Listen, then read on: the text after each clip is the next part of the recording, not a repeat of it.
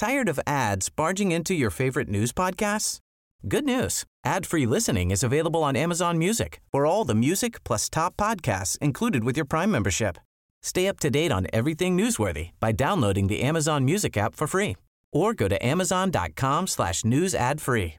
That's amazon.com slash news ad free to catch up on the latest episodes without the ads. Heraldo Media Group presenta la información y el entretenimiento que usted necesita para estar enterado, también en su descanso. Informativo El Heraldo Fin de Semana, con Sofía García y Alejandro Sánchez, por El Heraldo Radio, con la H que sí suena y ahora también se escucha.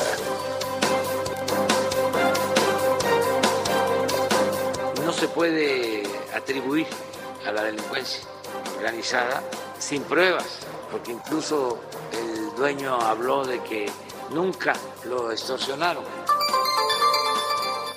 estaríamos hablando de que ya la trayectoria en la demarcación de Coajimalpa pues ya ha sido bastante extensa.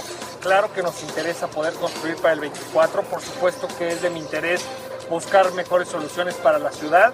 Veamos cómo se van dando las cosas. Y nos hemos dedicado durante todos estos años a una capacitación intensa en donde la policía de la Ciudad de México nunca más sea una policía represora. Vamos a gobernar para adelante, no viendo el espejo retrovisor, ni tampoco echando culpas. Simplemente dejamos nuestro corte de caja de que nos pusieron complicadas las cosas y aún así yo estoy muy optimista porque tenemos mucho respaldo de vecinos, de la gente, de los empresarios, de los trabajadores. Esta iniciativa consta de la reforma a los tres artículos y nueve artículos transitorios. Eh, fundamentalmente, como ya explicó el señor presidente, se trata de rescatar y fortalecer a la Comisión Federal de Electricidad, garantizar a través de ella la seguridad energética del país, en este caso de la industria eléctrica nacional. México ni es un muro, ni es cierto que estén llegando menos de los que llegaban. Lo que estamos tratando de hacer, lo que sí estamos haciendo, es que si vas a estar refugiado en México, respetes las normas de refugio en México. Podamos seguir donando el sueldo, es una promesa que desde que soy diputado he venido haciendo, lo hago con mucho gusto, sin ánimos de querer aparentar absolutamente nada, simplemente de que llegamos a Nuevo León a servir.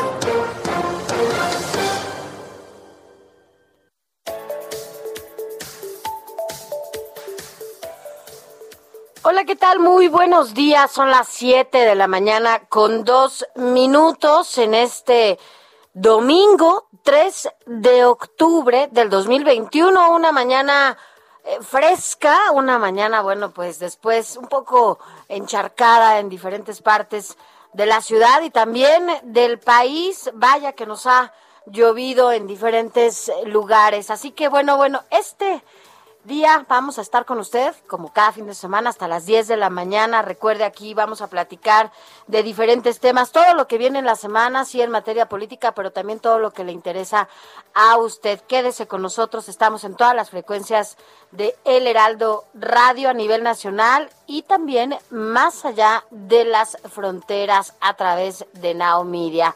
Gracias por acompañarnos. Yo soy Sofía García Alex Sánchez. ¿Cómo estás? Oye, te quiero preguntar algo. Dime, ¿Tú crees, o dame un número más o menos, cuántas bodas crees que se van a hacer por lo menos en el último trimestre del año? Pues mira, todas las que están pendientes de 2020 Ujú. y 2021, pues yo tenía como dos o tres bodas programadas, no porque iba a ser yo el protagonista, ¿verdad? ¿Te vas a casar? Sino porque iba a ser invitado. Buenos días, antes que nada, Sofía, a ti y a toda la audiencia. Y se fueron cancelando esas bodas. Luego, ¿cómo le llaman a las personas que se dedican a organizar? Eh, wedding planner. Estas, est- estas personas, pues se quedaron sin chamba, se fueron aplazando. Pausa. Ajá. y la can- tuvieron que cancelar muchísimas bodas y luego más adelante las volvieron a organizar y las volvieron a tener que cancelar. Cancelar, pero... Entonces, no sé, seguramente, Échale un número. no sé, o ocho mil. No, 100 mil Ah. bodas. Con 100 mil bodas va a cerrar el 2021. Así que, pues, ahora sí, como dices, todos los que estaban aplazados, todos los que dijeron, bueno, hay que esperarnos por la pandemia, pues ahora van a tener la oportunidad de casarse, por lo menos en este último trimestre del 2021 y el inicio del 2022. Y esto porque, bueno, de acuerdo a una encuesta del portal especializado en bodas.com.mx, que justo ayer se da a conocer, el 74% de las parejas que están organizando sus bodas serán justamente para este último trimestre. Así que bueno, ¿Cuántas pues, bodas se celebraban antes de la pandemia, por ejemplo? De acuerdo a ese portal, ajá, es más de medio millón de bodas. en este último trimestre, No, en general. no. en- Es que yo hablo del último trimestre. Ajá. Pero antes de la pandemia se celebraban 500 mil bodas al año. No, bueno. Entonces imagínate ahorita todas las que están est- están es- en espera, pues es una avalancha, ¿no? De bodas. Así es. y entonces sí, además no solo no solo no solo las que pueden, productor, pero ¿por como qué el- eres así? ¿Cuántas dice el productor de esas cuántas van a terminar en divorcio? No, pues sí, muchas. un alto grado, es lo más seguro. Pero además, no. en pandemia lo que ocurre es que también cuando... ¿Te acuerdas que uno de los sectores que no habría de la administración pública era el Poder Judicial? Sí, el registro que civil. no había Ajá. ningún tipo de trámites, ni, ni podías demandar a nadie, ni nadie te podía demandar. Y si tenías un juicio, pues estaba pendiente. Eh, la persona que podría haber tenido orden de aprehensión, pues tuvo orden de libertad, porque Sí. no le cayó la justicia encima. Y toda esta situación hizo que cuando abrieran los, abrieron los, prim- los primeros días de los juzgados, otro de los trámites que se realizó inmediatamente fueron los divorcios. Porque en pandemia pues, se acabaron de convencer a algunos en que ya estaban encierro, pues, que ya encargo. que ya estaban convencidos seguramente, pero que con la cotidianidad, el hecho de me salgo temprano de la casa, llego hasta la noche, Sí, la pues noche. podías evadir un poquito esa responsabilidad, ¿no? De ya no de, de terminar una relación que ya no querías. Pero después... Pero ya con la pandemia, pues ya. tienes que convivir Oye, mañana, pero te- tarde y noche. Sí, y que justo esa pandemia y a lo mejor ese encierro o no encierro hace que ya muchos se quieran casar, ¿no? O sea, contrario a lo que otros ya están pidiendo o pidieron a gritos separarse. Ahora, lo que sí es un hecho es que todo va a cambiar. Todo va a cambiar incluso para que usted pueda ingresar a la boda, ¿no? Si tú tienes un... Yo tengo una boda, por ejemplo, la- el próximo año, a principios del próximo año. Pero ya sé ¿Y que esa tengo... también, esa también se fue reprogramando? Fíjate que sí, porque se iban a casar este año y finalmente lo tuvieron que posponer un poco para, para principios del próximo año. Y lo que sí es un hecho es que ahora para que tú lleve- llegues a una boda, bueno, primero tienes que llevar tus dos vacunas, ¿no? Las dos dosis que hacen este cuadro de la vacuna COVID. Te van a pedir tú, además te piden tu prueba anti-COVID para que llegues doblemente, eh, pues, tranquilo a, a- a esa boda. Y evidentemente las medidas sanitarias, la temperatura, la, o sea, todo este test que te hacen antes de entrar a algún lugar, ahora lo vas a tener que hacer si es que vas a una boda. Así que, pues Alex, Mira, así las cosas en esta nueva normalidad de las bodas. Mira, por ejemplo, en Quintana Roo, que es uno de los destinos preferidos por viajeros mexicanos Yo sí me andaba casando y allá, ¿eh? extranjeros por su turismo de bodas, Ajá, en registró una caída de 62% en el número de matrimonios, esto en 2020. Y esto no lo dice ningún portal ni nada, sino lo dice la Dirección General del Registro Civil del Estado.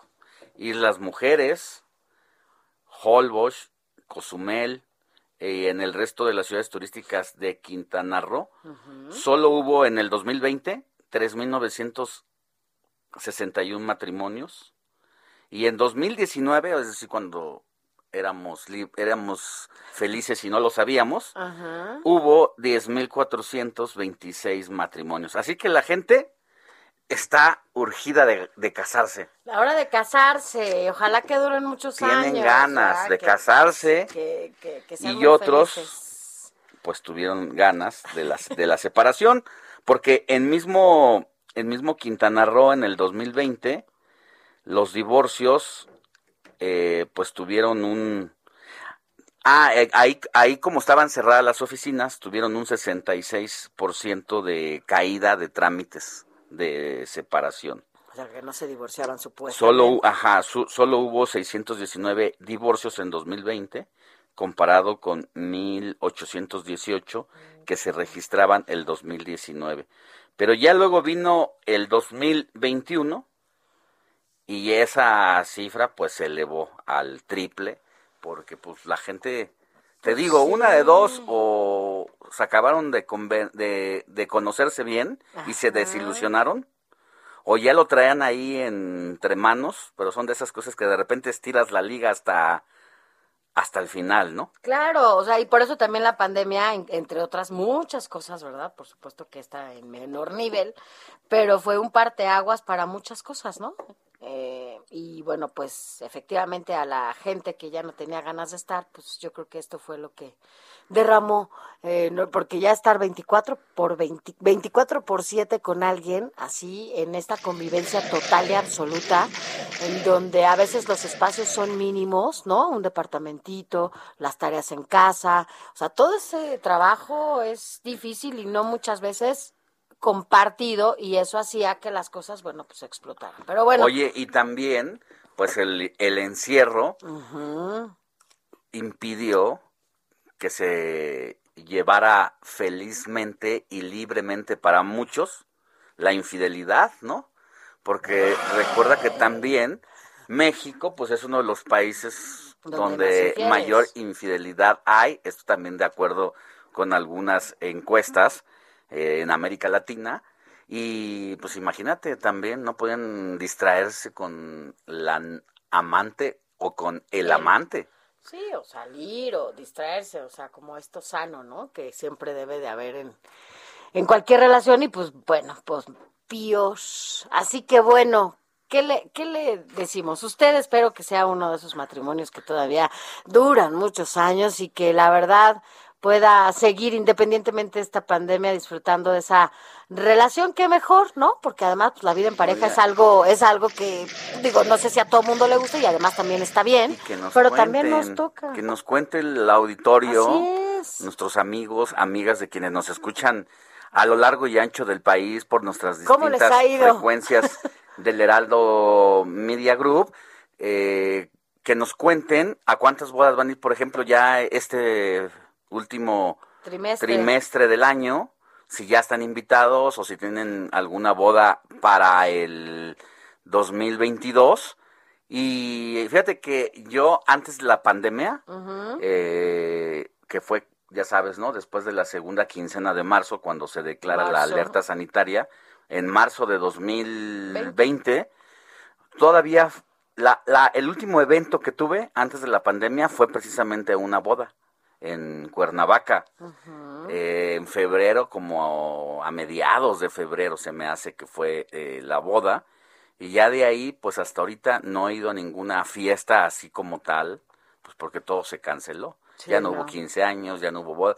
Y todavía los que se aferraron de repente a que a pesar de la alerta sanitaria, ellos desafiaron todas las circunstancias, llegaban y les cancelaban la boda, ¿te acuerdas? Sí, no, pues Las es que no podían, no, pues no podían, pero había mucha gente que eran un poco necia y efectivamente, sin importar que estábamos en una crisis importante de, de contagio, ¿no? Sin vacunas y donde había el riesgo total, digo, si sigue el riesgo, porque pareciera que ya pasó todo y que todo el mundo anda con algunas libertades ya como si no pasara nada y no, todavía pasa y to- independientemente, exacto, seguimos en pandemia, no te confíes como la campaña de que lleva a cabo el Heraldo Media Group y es que ahora lo único que ha ponderado, que ha contenido un poco el, el contagio, sí han sido las vacunas, pero no por eso no quiere decir que no te vas a contagiar. Así que, bueno, pues en este, en estas bodas que se van a hacer, si usted va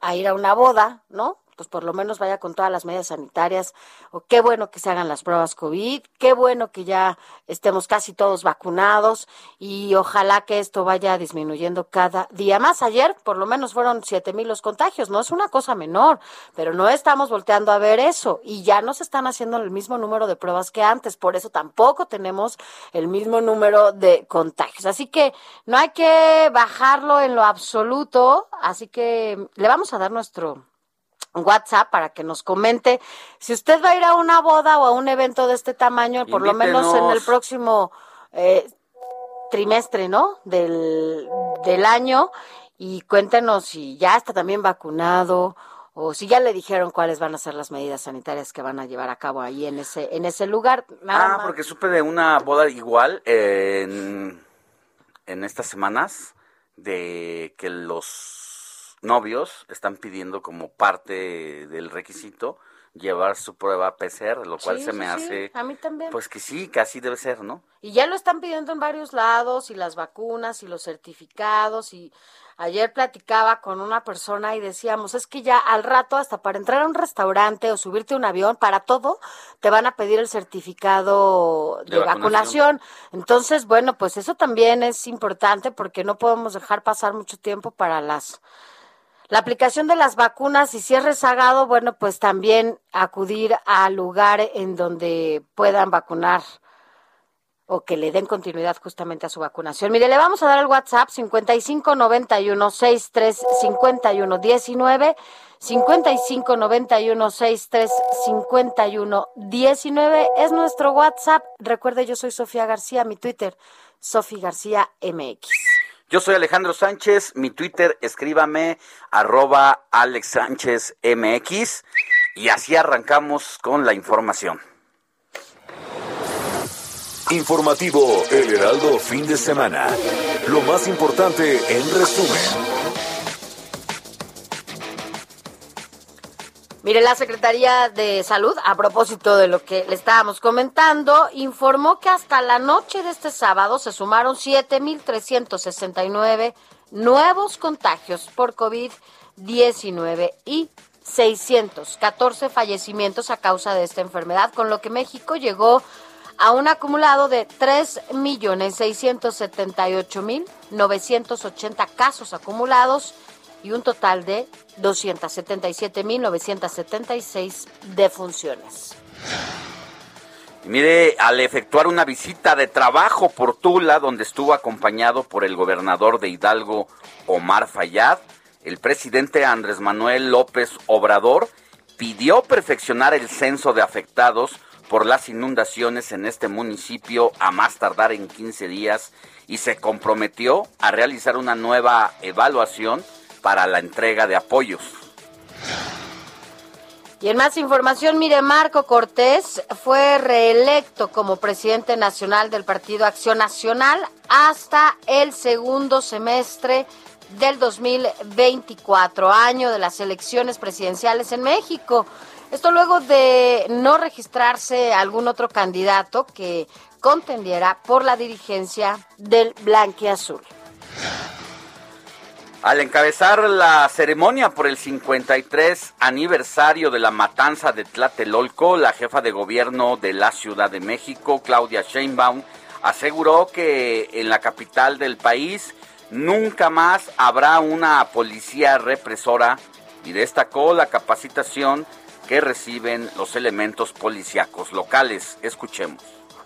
El 5 de diciembre de 2018 entramos al gobierno de la ciudad, entre otras cosas, diciendo que desaparecíamos el cuerpo de granaderos. Y nos hemos dedicado durante todos estos años a una capacitación intensa en donde la policía de la Ciudad de México nunca más sea una policía represora.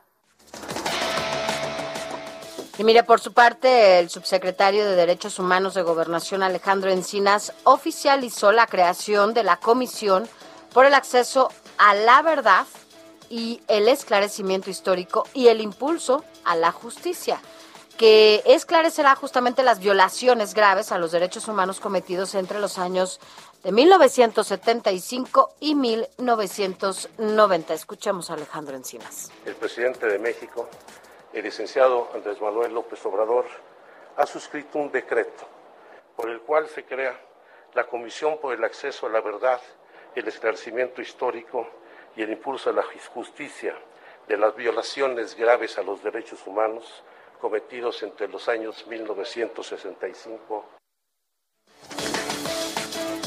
En más información, la alcaldesa de Acapulco, Abelina López Rodríguez, minimizó el incendio de la discoteca Baby O provocado el pasado miércoles y aseguró que este siniestro no tiene tinte político o de violencia, ya que según ella se trata de un hecho aislado que nada tiene que ver con el inicio de su administración. Agárrense acapulqueños porque ahí les está llegando Abelina López Rodríguez. Bienvenida a la realidad. No, qué horror.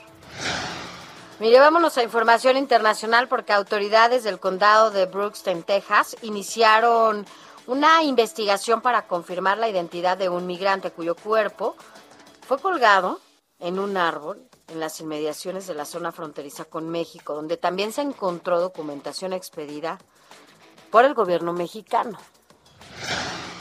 El régimen de Irán pidió al gobierno de los Estados Unidos el desbloqueo de al menos 10 mil millones de dólares que fueron congelados por la Casa Blanca. Esto como muestra de su seriedad para reiniciar las conversaciones que permitan rescatar el acuerdo nuclear firmado en el año 2015. Y vámonos rápidamente con Moni Reyes. Moni. Buenos días.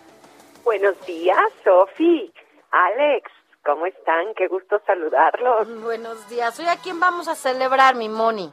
Hoy vamos a festejar nada menos y nada más a San Francisco Borja. Fíjense que San Francisco Borja Entró muy joven al servicio de la corte de España como paje de la hermana de Carlos V, de la reina Catalina.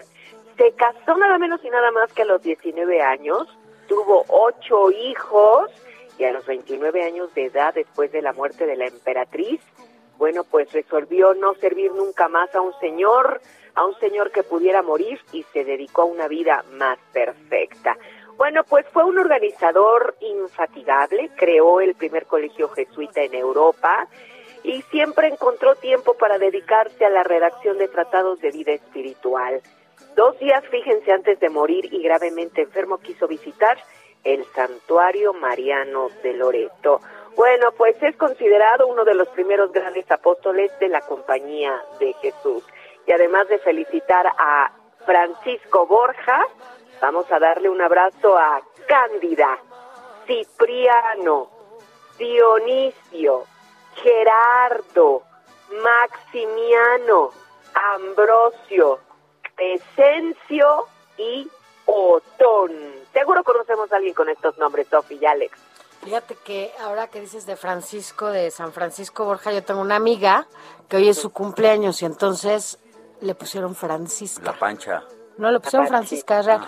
Y entonces, hoy, hoy justo es una amiga a la que además adoro y yo espero que la esté pasando muy bien desde el inicio de este día y los otros 365 días del año. Así que bueno, pues felicidades a todos y todas ellas que cumplen, que cumplen años o celebran algo especial el día de hoy. Mi Moni, gracias. Gracias a ustedes. Te deseamos Vámonos ahora con Adrián Caloca que nos tiene un adelantito de la jornada deportiva de este fin de semana. Adelante, Adrián. Muy buenos días, Sofía Alex, y a todos nuestros queridísimos radioescuchas, cerrando un fin de semana más con toda la información deportiva que más adelante les estaremos platicando aquí en el informativo fin de semana. Y es que suceden muchísimas cosas. Siempre se los digo, pero no es de a gratis. Realmente están moviéndose todas las pelotas de béisbol, de fútbol, de americano, y este fin de semana es muy especial. Es por ello que más adelante les estaremos comentando los resultados y los partidos que habrá este domingo, por supuesto, en la jornada 11 del torneo Apertura 2021 de la Liga MX, por supuesto, el clásico tapatío que se realizó el día de ayer y hoy el clásico capitalino, por supuesto, no nos puede fallar. También hay que platicar sobre... Más adelante te escuchamos nuevamente, Adrián, antes de ir a una pausa. La escuela no está lejos y en febrero son las inscripciones. De 4 a 5 años de edad. Un 3 de octubre de 1921 fue creada la Secretaría de Educación Pública a petición del político y pensador José Vasconcelos. La SEP tiene como antecedente el Ministerio de Instrucción Pública y Bellas Artes, creado en el mandato de Porfirio Díaz y dirigido por Justo Sierra. Recuerda, nuestra escuela no está lejos y en febrero son las La noticia no descansa.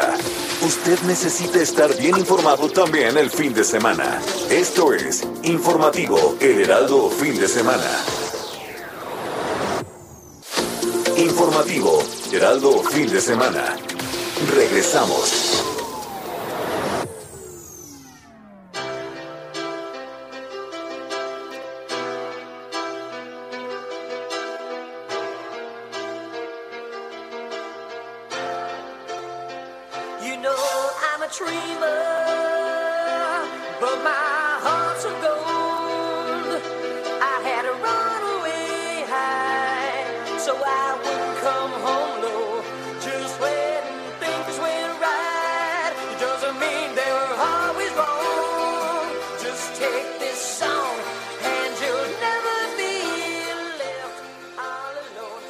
Alone. ¿Quién no recuerda esta banda ochentera, noventera, es Motley Club? Eh, estamos escuchando Home Sweet Home, en donde justamente este tema de la banda metálica Motley Crue eh, los estamos recordando porque un día como hoy, el baterista Tommy Lee, quien ah, estaba en esta agrupación y estuvo ahí más de 16 años antes de bueno, pues lanzarse como solista, pues alcanzaron con esta canción, con Home Sweet Home, ser parte del Theater of Pain en 1985, ¿no? Eh, bueno, estuvieron ahí varios, varios días en estas listas de popularidad, en los primeros lugares, ¿no, productor? Entonces, por eso lo, lo estamos recordando un día como hoy.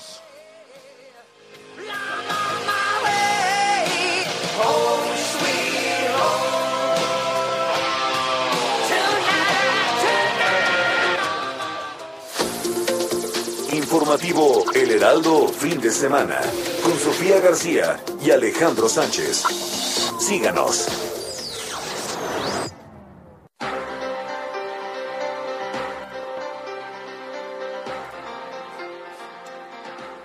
Siete de la mañana con 32 minutos, hora del centro de la República.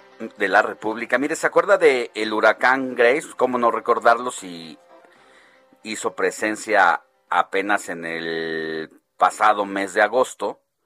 Que pues se consideró como, como un huracán de nivel bajo, pero poco a poco Con las la rachas de viento, su, su fuerza, fue causando estragos por distintos estados del país, entre ellos Veracruz, Campeche, allá en la península de Yucatán pegó fuerte.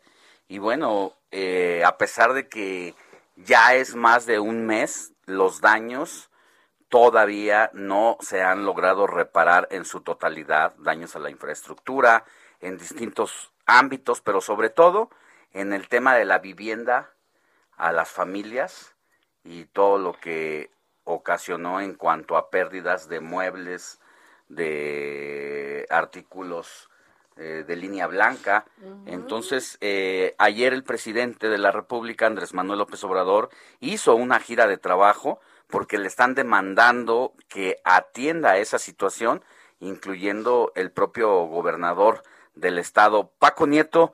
tú tienes todos los detalles de esta visita que hizo Andrés Manuel allá a, a este estado. Buenos Sí, días. ¿Cómo están? Muy buenos días. Los saludo desde Huauchinango, Puebla, donde el presidente Andrés Manuel López Obrador pues durmió en esta ciudad poblana para continuar con su gira de trabajo. Exactamente es una gira para evaluar los daños ocasionados por el huracán Grace. Estuvo primero el presidente el día de ayer en, en Guayacocotla, esto es en la frontera con Veracruz, en- esto es en Veracruz con la frontera con Hidalgo.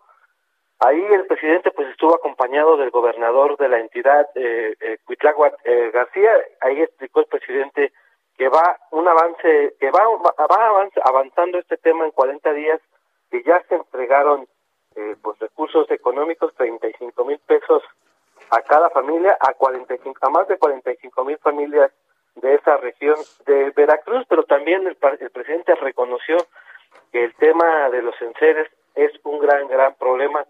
Eh, ahí hay un rezago importante para todas las familias afectadas por estas lluvias. Eh, explicó que es un problema estructural, incluso que tiene que ver con la manera en que se construyen pues las estufas, las, eh, los refrigeradores. Dice que hay un- una crisis a nivel mundial y que bueno pues esto ha provocado que tarden en llegar los enseres domésticos para los afectados de esta de esta lluvia.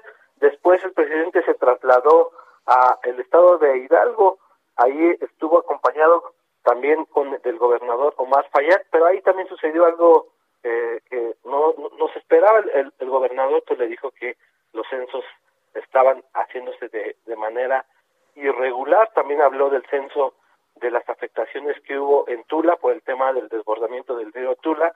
El gobernador Fayad le explicó al presidente que no coinciden los datos de los censos federales. Hay otros datos datos. del gobierno.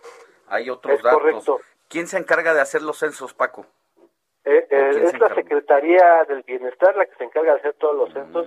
De hecho, el presidente explica que esto es una modalidad eh, pues nueva, dice que es novedosa y que la, la quiere acreditar como como positiva para que de aquí adelante pues se puedan hacer de esta manera las evaluaciones ya sin el FONDET. Entonces, hay que recordar que ya no existe el FONDET. El presidente nuevamente ayer pues criticó que el FONDET eh, eh, haya existido, que fue un barril sin fondo y que pues a través del FONDET se aplicaba mucha corrupción y bueno, pues el presidente se comprometió con el gobernador Fayad a regresar en 15 días a Tula para hacer ya una evaluación concreta de lo que sucedió, recordemos, en ese hospital del IMSS eh, hace eh, pues ya casi un mes, el presidente pues dice esta, eh, que se tiene que hacer la evaluación directamente en Tula y corregir, eh, pidió el presidente rectificar o fortalecer el censo para ayudar a los damnificados de esa zona en, en Tula. Me imagino que si el presidente de la República decidió cancelar eh, estos recursos del Fonden porque había opacidad, mm, lo, lo que uno pensaría entonces en la lógica es que ese dinero que antes estaba en el Fonded ahora debe estar en una caja de cristal. ¿Se sabe cuántos recursos eh, va a dar el presidente para Veracruz? ¿Cuántos recursos va a dar para Hidalgo? ¿Y de dónde está saliendo ese dinero? Bueno, sí se sabe eh, en estos momentos lo que se ha entregado. Por ejemplo, en, en Veracruz el presidente dijo que se han entregado eh, pues 1.586 millones de pesos. Esto representa el 97.7 de cobertura a damnificados. Esto es por lo que hace al censo eh, de Veracruz. Son 35 mil pesos por familia. Y en el caso de Hidalgo, el presidente también dio cifras de que se trata de eh, eh, una cantidad pues que tiene que ver con los más o menos 40, 45 millones eh, de pesos, porque fue menos la afectación eh, en, en Hidalgo que en Veracruz. Y bueno, pues de dónde salen los recursos, pues es parte de las enigmas de que no sabemos exactamente dónde que dónde están los recursos o dónde están destinados los recursos que había en el fondo. El presidente dice Es que ese es el pues, problema, mi querido Paco. El problema ha sido ese, que han desaparecido, fond- han desaparecido fondos como este, como el Fonden, que eran importantes, o sea, necesarios, sobre todo en momentos de desastres naturales, y que nadie sabe dónde están esos recursos, o nadie sabe cómo se están operando, o qué pasó, en dónde estaba la parte de corrupción, ¿no? Un poco no, no hay nombres, no hay nadie responsable que esté pagando por esta corrupción, y bueno, pues la gente es la que al final padece y está pues sufriendo las consecuencias de todo esto, ¿no? Sí, son puros señalamientos al aire eh, de manera general. El presidente no señala a alguien en particular sobre la corrupción en el Fonden, solo dice que fue así eh, de manera general en los gobiernos pasados y que era necesario desaparecerlo y que ahora pues el gobierno cuenta con los recursos necesarios para ayudar a, a, a los damnificados en cualquier tipo de desastre eh, natural, pero bueno, de entrada pues en, eh, en Hidalgo pues el presidente pide que se vuelva a rectificar el tema. Bueno, pues estaremos pendientes, mi querido Paco, de esta gira que sigue de parte de López Obrador y estaremos en comunicación contigo para que nos sigas dando los detalles del el trabajo que hace el presidente de la República. Que tengas buen domingo. Igualmente, Sofía, Alejandro, un saludo. Gracias, gracias Paco. Vámonos a más información, eh, porque bueno, acá en la Ciudad de México, la Secretaría de Seguridad Ciudadana de la Ciudad de México anunció, anunció ya la incorporación de cadetes a la Policía Bancaria Industrial. A ver, eh, quien tiene toda la información es Carlos Navarro para que nos diga de qué se trata. Saludo con gusto a ustedes al auditorio y comentarles que a las filas de la Policía Bancaria Industrial de la Secretaría de Seguridad Ciudadana de la Ciudad de México se sumaron 132 nuevos cadetes. Ayer se llevó a cabo la ceremonia de graduación de las generaciones 169, 170 y 171, quienes contribuirán en la protección y salvaguarda de los bienes inmuebles de los usuarios de este servicio, así como en colaboración de la seguridad ciudadana. El evento fue presidido por el director general de la Policía Bancaria Industrial, el comisario Elpidio de la Cruz Contreras, quien recordó a las y los cadetes que la Policía Bancaria Industrial están sentadas las bases para su desarrollo profesional y personal. Ante los 132 cadetes, 40 mujeres y 92 hombres, el director general de la PBI reiteró su compromiso de trabajar juntos en el fortalecimiento de los valores rectores de la corporación, disciplina, honestidad y lealtad. Los nuevos integrantes de la Policía Bancaria e Industrial recibieron el curso básico policial, también habilidades policiales, así como la instrucción de los servicios de seguridad intramuros, custodia de valores, entre otros. Y para culminar este acto, los y las cadetes que se suman a la Policía Bancaria e Industrial arrojaron los kepis al aire. Alejandro Sofía, la información que les tengo. Gracias, Carlos Navarro. Buen día. Vamos con más información porque pues el tema de la reforma eléctrica ha dado mucho de qué hablar en el transcurso de este de esta semana que terminó. El presidente de la República hizo llegar su primera propuesta de reforma y esto implica directamente a la Constitución, en lo que es la nueva legislatura de la Cámara de Diputados, y donde llega eh, Morena eh, respecto a la legislatura pasada, la que terminó a finales de agosto, llega pues un poco mermada porque no contempla tener la mayoría, ni siquiera eh, aliándose con el Partido Verde ni con el Partido del Trabajo. Entonces, la gran pregunta que uno se hace, ¿qué va a pasar con esa iniciativa? Porque a Morena no le alcanzan los votos, tiene eh, 270 y tantos cuando requiere 333. Y por eso es que hablamos con Fernando Coca para que nos digas, mi querido Fer, por dónde empiezas a analizar esta iniciativa de reforma eléctrica. Buen día, Alex. Buen día, Sofía. Al auditorio también, buenos días. Precisamente por eso, 277 votos juntaría Morena y sus aliados para esta pretendida reforma al sector eléctrico. Necesita 333, le faltan 56. Probablemente, por lo que estamos leyendo y escuchando, el PRI estaría dispuesto a traicionar a México y dar estos... Así, once again. Sí, eh, a mí no me gusta mucho esta reforma centralizar la generación y distribución de la, energía eléctrica en la CFE, eh, que está en manos de un personaje tan oscuro y tan perverso como Manuel Bartlett, a mí no, no, no me gusta nada. Eh, si quienes apoyamos y hemos apoyado desde hace más de 25 años al presidente López Obrador en este tema contra el neoliberalismo, Bartlett es uno de los principales personajes eh, que llevó al neoliberalismo al poder en México. Desaparecer a los entes reguladores y que ya no serán los privados los que fijen precios y despachen energía, sino a la CFE, estamos dando un poder inconmensurable al señor Bartlett. Lo que no me gusta de esta reforma tampoco es que no se habla de la generación de energías limpias. Yo creo que tendríamos que estar debatiendo sobre el uso de mayor eh, eh, uso de fotoceldas en edificios públicos municipales, estatales y, federal, y federales. ¿Para qué? Uno, no hay, no generas contaminación. Dos, las deudas que tienen, por ejemplo, casi la totalidad de los 2.500, 2.400 y tantos municipios de este país, las deudas son con la CFE, los gobiernos estatales también. Tendríamos que estar hablando hoy de utilizar medios de transporte como el metro. Por cierto, hoy se cumplen cinco meses del desplome de la estación en la estación Olivos del metro. Y nada de nada. y, nada y nada de nada. Ahí ahí es un tema que que bueno ya nos dimos cuenta que no hicieron caso a los a los manuales, no le dieron eh, mantenimiento al metro y por eso se provocó el, el desplome que provocó 26 muertes. Pero bueno, el cambio climático no está inserto en esta reforma al sector eléctrico. Tenemos que disminuir eh, las eh, emisiones de CO2 de, de, todos estos combustibles fósiles por 30 años para que la humanidad tenga futuro en el planeta. Y en esta reforma al sector eléctrico no la veo.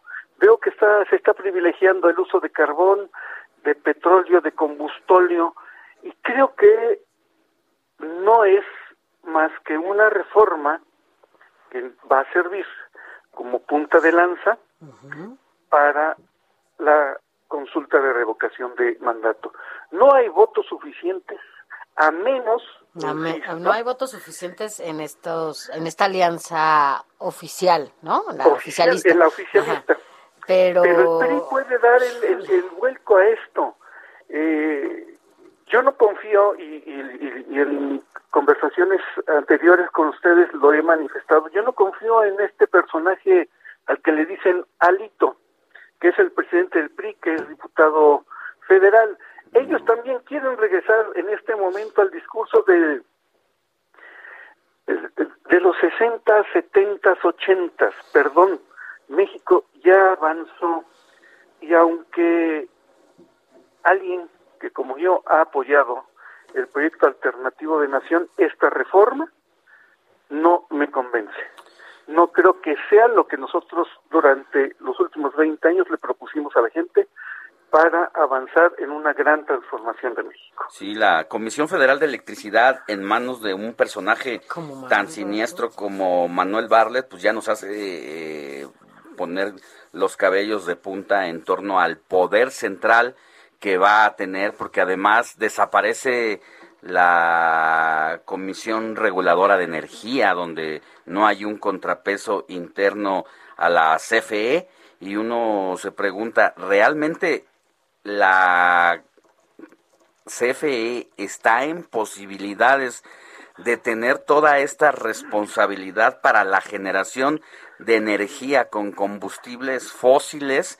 De estamos dando un paso hacia atrás, no hay una sola letra, como bien dices, donde se hable de una energía alternativa, es decir, no abre ni siquiera la ventana del inicio de lo que ya deberíamos de tener ampliamente desarrollado Exacto. y esto pues sí hace hace dudar además de que se va a obtener un trabajo y beneficio eficiente cuando tenemos en puerta y la experiencia inmediata del gas LP el gas bienestar que ya prácticamente está alcanzando el precio de la competencia.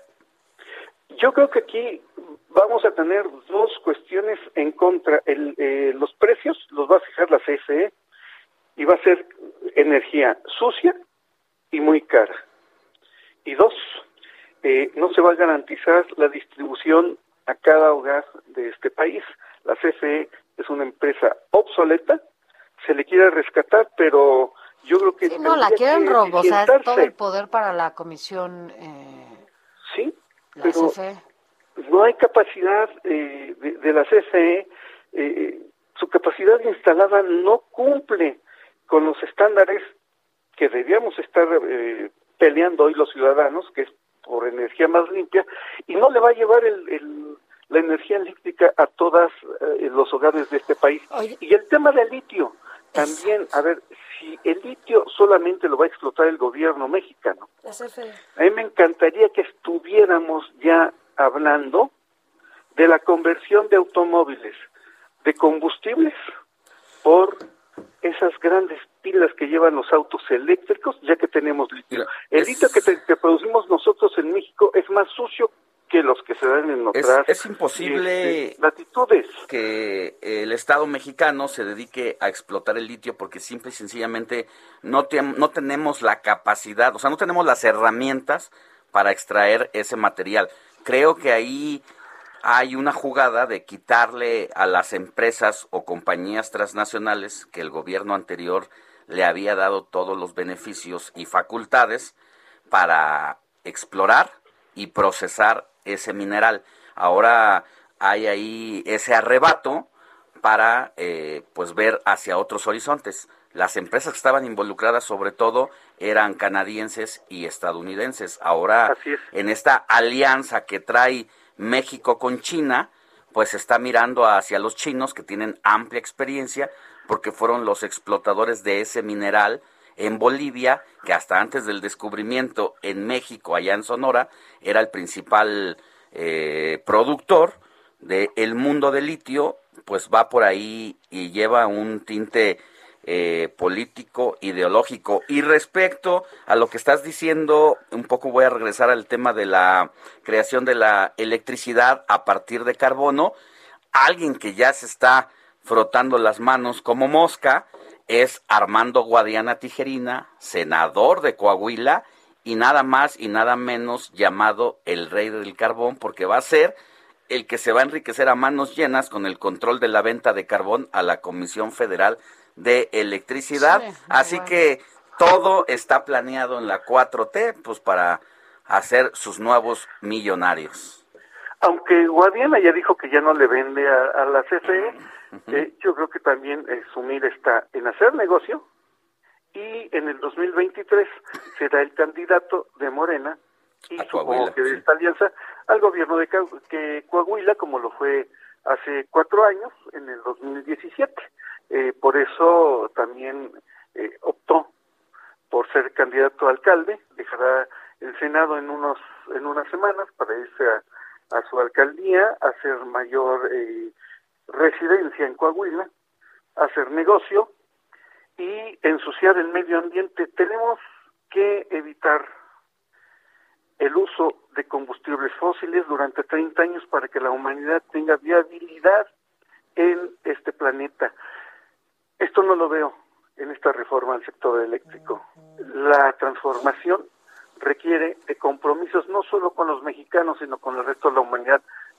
Tenemos la oportunidad de ser ejemplo en el mundo y creo que con la reforma al sector eléctrico estamos fallándole a México y al resto del mundo. Así es, y el PRI seguramente le fallará a su compromiso de la alianza con el PAN y con el PRD y a todos los mexicanos. Alex, el PRI es el PRI, ¿eh? Sí, El sí, PRI sí, sí. Traiciona, eh, eh, el PRI es traidor por naturaleza. Y traerá, saldrán corazoncitos después de esta iniciativa porque se va a corroborar que sí hay primor y mucho para largo rato. Pero desde 56 hace rato votos. ya. 56 votos, Sofi, le faltan de 71.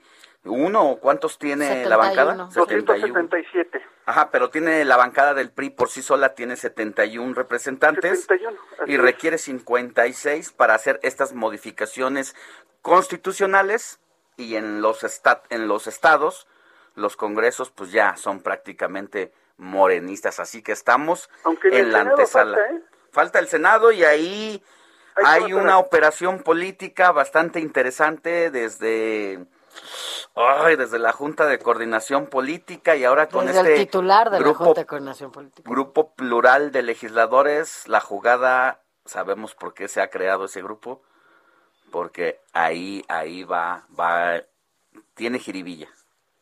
Todo, total. Esos cinco legisladores eh, pueden marcar diferencias en La diferencia, este tipo de justo. votaciones. Ojalá y funcione, ojalá y se les se les eh, reconozca su derecho a la libre asociación que está dentro del eh, artículo noveno constitucional, en el capítulo de derechos humanos, y no en la burocrática eh, reglamentación del Senado.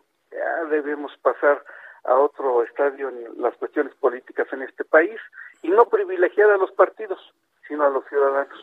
Así es, mi querido Fer, pues vamos a estar pendientes porque la jugada es bastante interesante. Por un lado, esta asociación con el PRI y Morena, y el otro ver cómo maneja las cosas Ricardo Monreal, quien ha dicho no soy empleado del presidente y el poder legislativo es autónomo, eso lo ha dicho de cara a que quiere ser el próximo candidato a la presidencia de Ya la veremos, República. esta semana va a estar interesante ese. Será muy interesante. Abrazo fuerte, Sofía. Gracias, mi Un Fer. abrazo fuerte para los dos al auditorio. Gracias. Fer. No, nos es- seguimos escuchando. Usted no se vaya porque seguimos con mucho más información. Son las 7 de la mañana ya con 54 minutos. Ya tenemos mensajes. Gracias. La noticia no descansa. Usted necesita estar bien informado también el fin de semana. Esto es Informativo El Heraldo Fin de Semana. Informativo Heraldo Fin de Semana. Regresamos.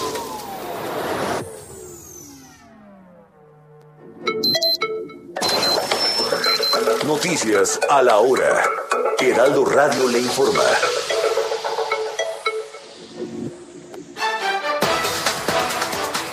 Días. La Iglesia Católica y otras religiones, feligreses y asociaciones civiles pro vida llevarán a cabo hoy domingo una megamarcha en al menos 46 ciudades contra el aborto en México y por la defensa de la dignidad de la mujer. El punto central partirá a las 11 de la mañana del Auditorio Nacional al Ángel de la Independencia, aquí en la capital del país. Integrantes de diferentes colectivos feministas del sur de Tamaulipas realizaron una marcha durante la tarde del sábado sobre la avenida Miguel Hidalgo. Piden al Congreso del Estado que acate la determinación de la Suprema Corte de Justicia de la Nación con respecto a la despenalización del aborto. Cientos de personas se convocaron la tarde del sábado frente a las instalaciones del Poder Judicial del Estado y del Congreso de Sonora, manifestándose a favor de la mujer y de la vida. Pidieron la protección de todos desde el momento de la concepción.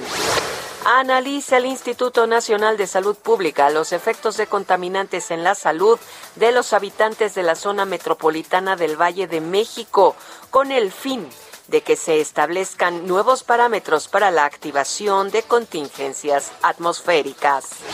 El incendio de la discoteca Baby O, esto en Acapulco, no fue con tintes políticos o de violencia ni se trató de ningún mensaje para el gobierno, así lo aseguró Abelina López Rodríguez, alcaldesa de El Puerto.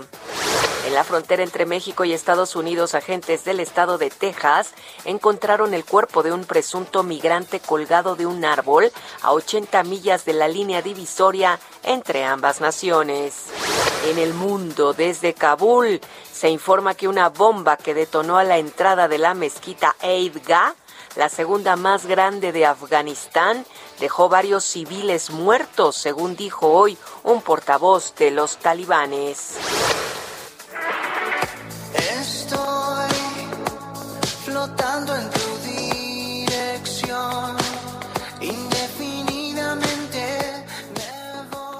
Camilo VII ha combinado su estilo musical con la voz de Jimena Sariñana en el tema Contracorriente, ya que en dos semanas ha rebasado 615 mil visitas en YouTube, hecho que los tiene ambos muy entusiasmados, igual que la posibilidad de ser invitados al Vive Latino 2022 para vivir, dicen, su cuarta experiencia ante todo su público.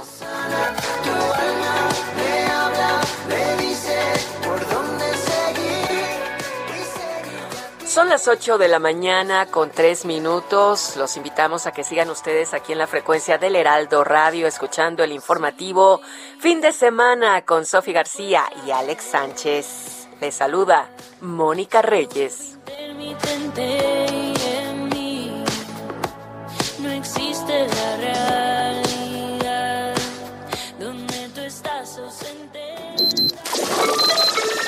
Esto fue Noticias a la Hora. Siga enterado.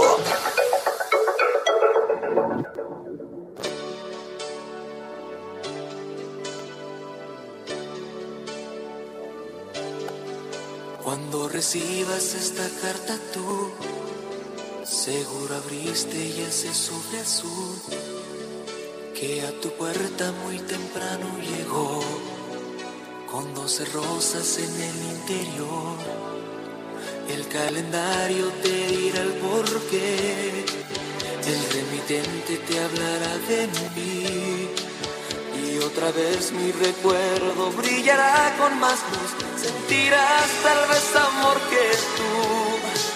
No me sigues amando y pensarás mil cosas, correrás junto a las rosas que mandé. Son doce rosas que hablarán por mí. Son doce rosas que te gritan fuerte. Y cada una significa un mes llorándote.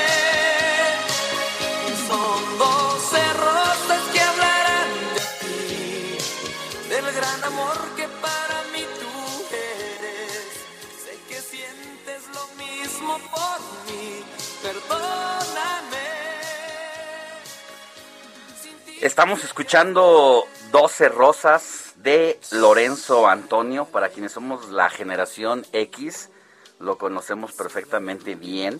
Él celebra hoy su cumpleaños, es el cantante mexicano-estadounidense Lorenzo Antonio, que cumple 52 años y re- es recordado por este tema titulado 12 Rosas, con el que alcanzó el éxito en 1986 y también es recordado por su polémica participación en el Festival Infantil Juguemos a Cantar, esto en 1982, porque fue señalado de ser favorecido por el conductor y organizador del evento, Raúl Velasco. Ya sabe usted que él hacía o deshacía estrellas, solamente bastaba que a él le gustara para que pudiera lanzar a alguien a la fama y si no era así, pues justamente podía hundir la carrera para llevarse eh, el primer lugar Lorenzo Antonio en ese festival, a pesar de que el favorito era otro niño llamado Juanito Farías, quien interpretó un tema titulado Caballo de Palo. hasta mi casa le dije a mi papá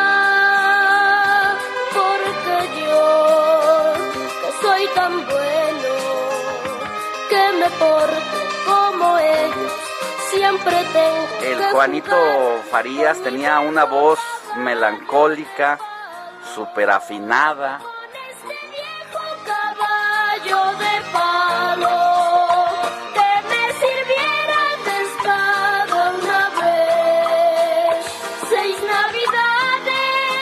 melancólico un poco el Juanito Farías, un niño morenito, bajito de estatura, pero a don Raúl no le gustó y decidió levantarle la mano en lo que fue considerado como un despojo.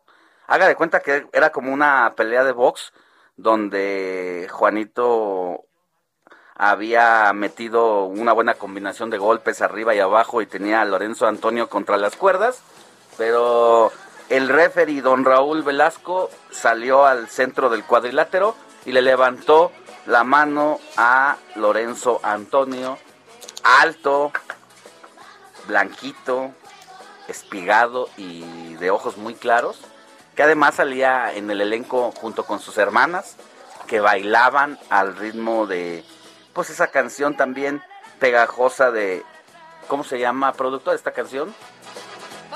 De Vamos a jugar.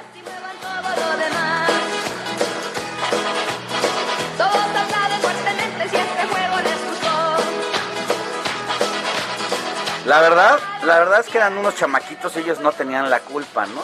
Pero nos hablaba del monstruo en que se había convertido don Raúl, de pues era el rey de los espectáculos y prácticamente pues él, él era el que mandaba, ¿no, Sofía? Así es. Por eso no ganó. ¿Estás triste, Sofi? No, no estoy triste. Estoy- estaba Pensé que estabas triste por haber Por recordado de ese, ese despojo. ¿Tú tuviste algún caballito de palo alguna Sí, vez? obvio. Sí, tuve Después del de palo. festival de Juguemos a Cantar. Después del festival compré mi caballito de palo y ya estuve ahí jugando, pues estábamos todos chiquitos, porque además también hay que decirlo, ya después de esto creo que ya no hubo festivales de música eh, solo para los niños en donde pudieran ir a, a concursar y que estuvieran ahí como, como este festival que hacían para los niños. La verdad que, que, que creo que todavía tengo mi disco, el grandote, ¿cómo se llaman estos? Acetatos, Acetato. exacto, de, De petróleo. de, de Jugamos a Cantar, de Lorenzo Antonio, de Enrique y Ana, con las tablas de multiplicar. Y, ajá, las vocales, Candy.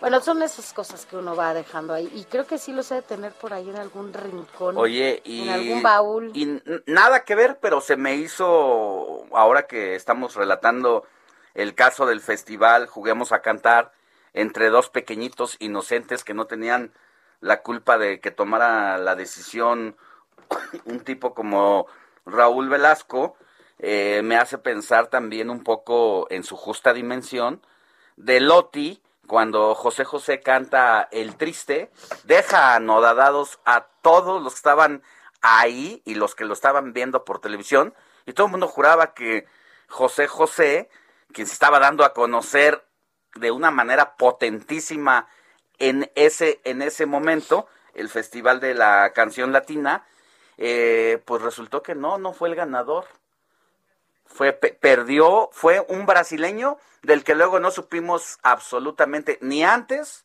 ni durante ni después pero don, don José José pues ahí se quedó para para siempre como el gran exponente de la balada el príncipe de la canción bueno estábamos a partir de eso recordando Sí. ahí estaba la es. complacencia de Sofi. Las vocales. así, era también de las que fue a cantar. Era una niña muy linda que además hacía los Son invitadas. ¿No? De pícara, muy carismática. Ahí, ahí viene lo bueno, ahí viene lo bueno. de color.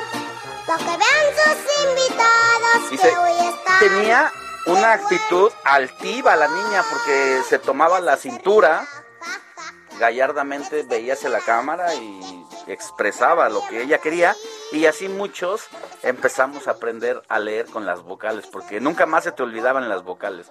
Habría que revivir esa para la generación actual. Que no ríe la U. Porque el burro ríe más que tú.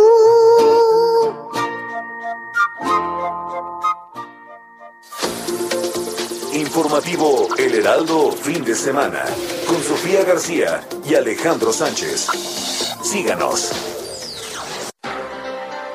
Después de después de este lindo recordatorio musical, Sofi, ¿con qué con qué seguimos? Vámonos rápidamente a la información porque ayer, desde muy temprano, Jessy Moguel, estuviste, bueno, en algunos puntos, sobre todo allá en Tlatelolco, por los 53 años que se conmemoraba por la matanza allá en Tlatelolco. Y bueno, pues, ¿cuál es el balance de esta marcha conmemorativa del 2 de octubre en la que, bueno, entiendo también hubo choques, algunos grupos anarquistas que entiendo también la policía capitalina pudo, pudo contener. Pero bueno, tú tienes todos los detalles, Jessy, buenos días. Así es, Sofía, Alejandro, muy buenos días. El día de ayer nosotros estuvimos en varios de los eventos conmemorativos por los 53 años de esta matanza de Tlatelolco, bien lo mencionabas. Pero el más importante fue la movilización que convocaron algunas organizaciones sociales, estudiantiles, sindicales a las 4 de la tarde en la, en la Plaza de las Tres Culturas. Pues los grupos, Sofía Alejandro, llegaron eh, pues a minutitos antes de las 4 de la tarde, salieron a las cuatro y media de la tarde de esta Plaza de las Tres Culturas en diferentes contingentes a diferentes horarios, porque es una, una marcha que se hizo en el contexto de la pandemia, en la que asistieron 5.200 personas, a diferencia del año pasado, que vimos muy poquita gente por las condiciones pandémicas en las que nos encontrábamos. Antes de salir de esa Plaza de las Tres Culturas, eh, nosotros platicábamos con, con gente que venía a la marcha, nos encontramos con un señor que se llama Luis, del Comité 68. Él asiste cada año y prácticamente al instante de que pisa la Plaza de las Tres Culturas nos contaba que recuerda pues cómo había vivido ese 2 de octubre de 1968. También llegaron estudiantes normalistas de distintos estados, platicábamos nosotros con algunos de que venían de Michoacán y nos decían que sí marchaban por por el, de la matanza del 2 de octubre de 1968, pero también eh, Sofía Alejandro también marchaban por eh, la exigencia de que se resuelvan algunos otros casos como el caso Ayotzinapa. Salieron a las cuatro y media de la tarde, bien lo dices, la mayoría logró llegar al, primer cuadro de la Ciudad de México, allí varios contingentes con el rostro hacia abajo hicieron un minuto de silencio en, en la Plaza de la Constitución, se hizo un mitin eh, un poco pequeñito, un discurso pequeño, porque el último contingente donde nosotros veníamos también con el bloque negro, que eran alrededor de 80 encapuchados, jóvenes que denominamos anarquistas, que venían de del CCH Oriente, pues fueron interceptados por la policía capitalina justo en las calles de, de Donceles y Tacuba, a las puertas casi del Palacio de Bellas Artes. Ahí encapsulan a estos jóvenes y, y, si me permiten la expresión, comienza la batalla campal. Estos jóvenes empiezan a lanzar bombas molotov y cohetones a la policía capitalina y la policía capitalina pues responde con eh, lanzando polvos eh, de extintor, polvos de, extintor, eh, Sofía Alejandro, de color naranja y color blanco que vemos comúnmente en las marchas, y en una sola ocasión el polvo de extintor de color verde que comúnmente eh, lastima la garganta y los ojos al momento que uno tiene contacto con él.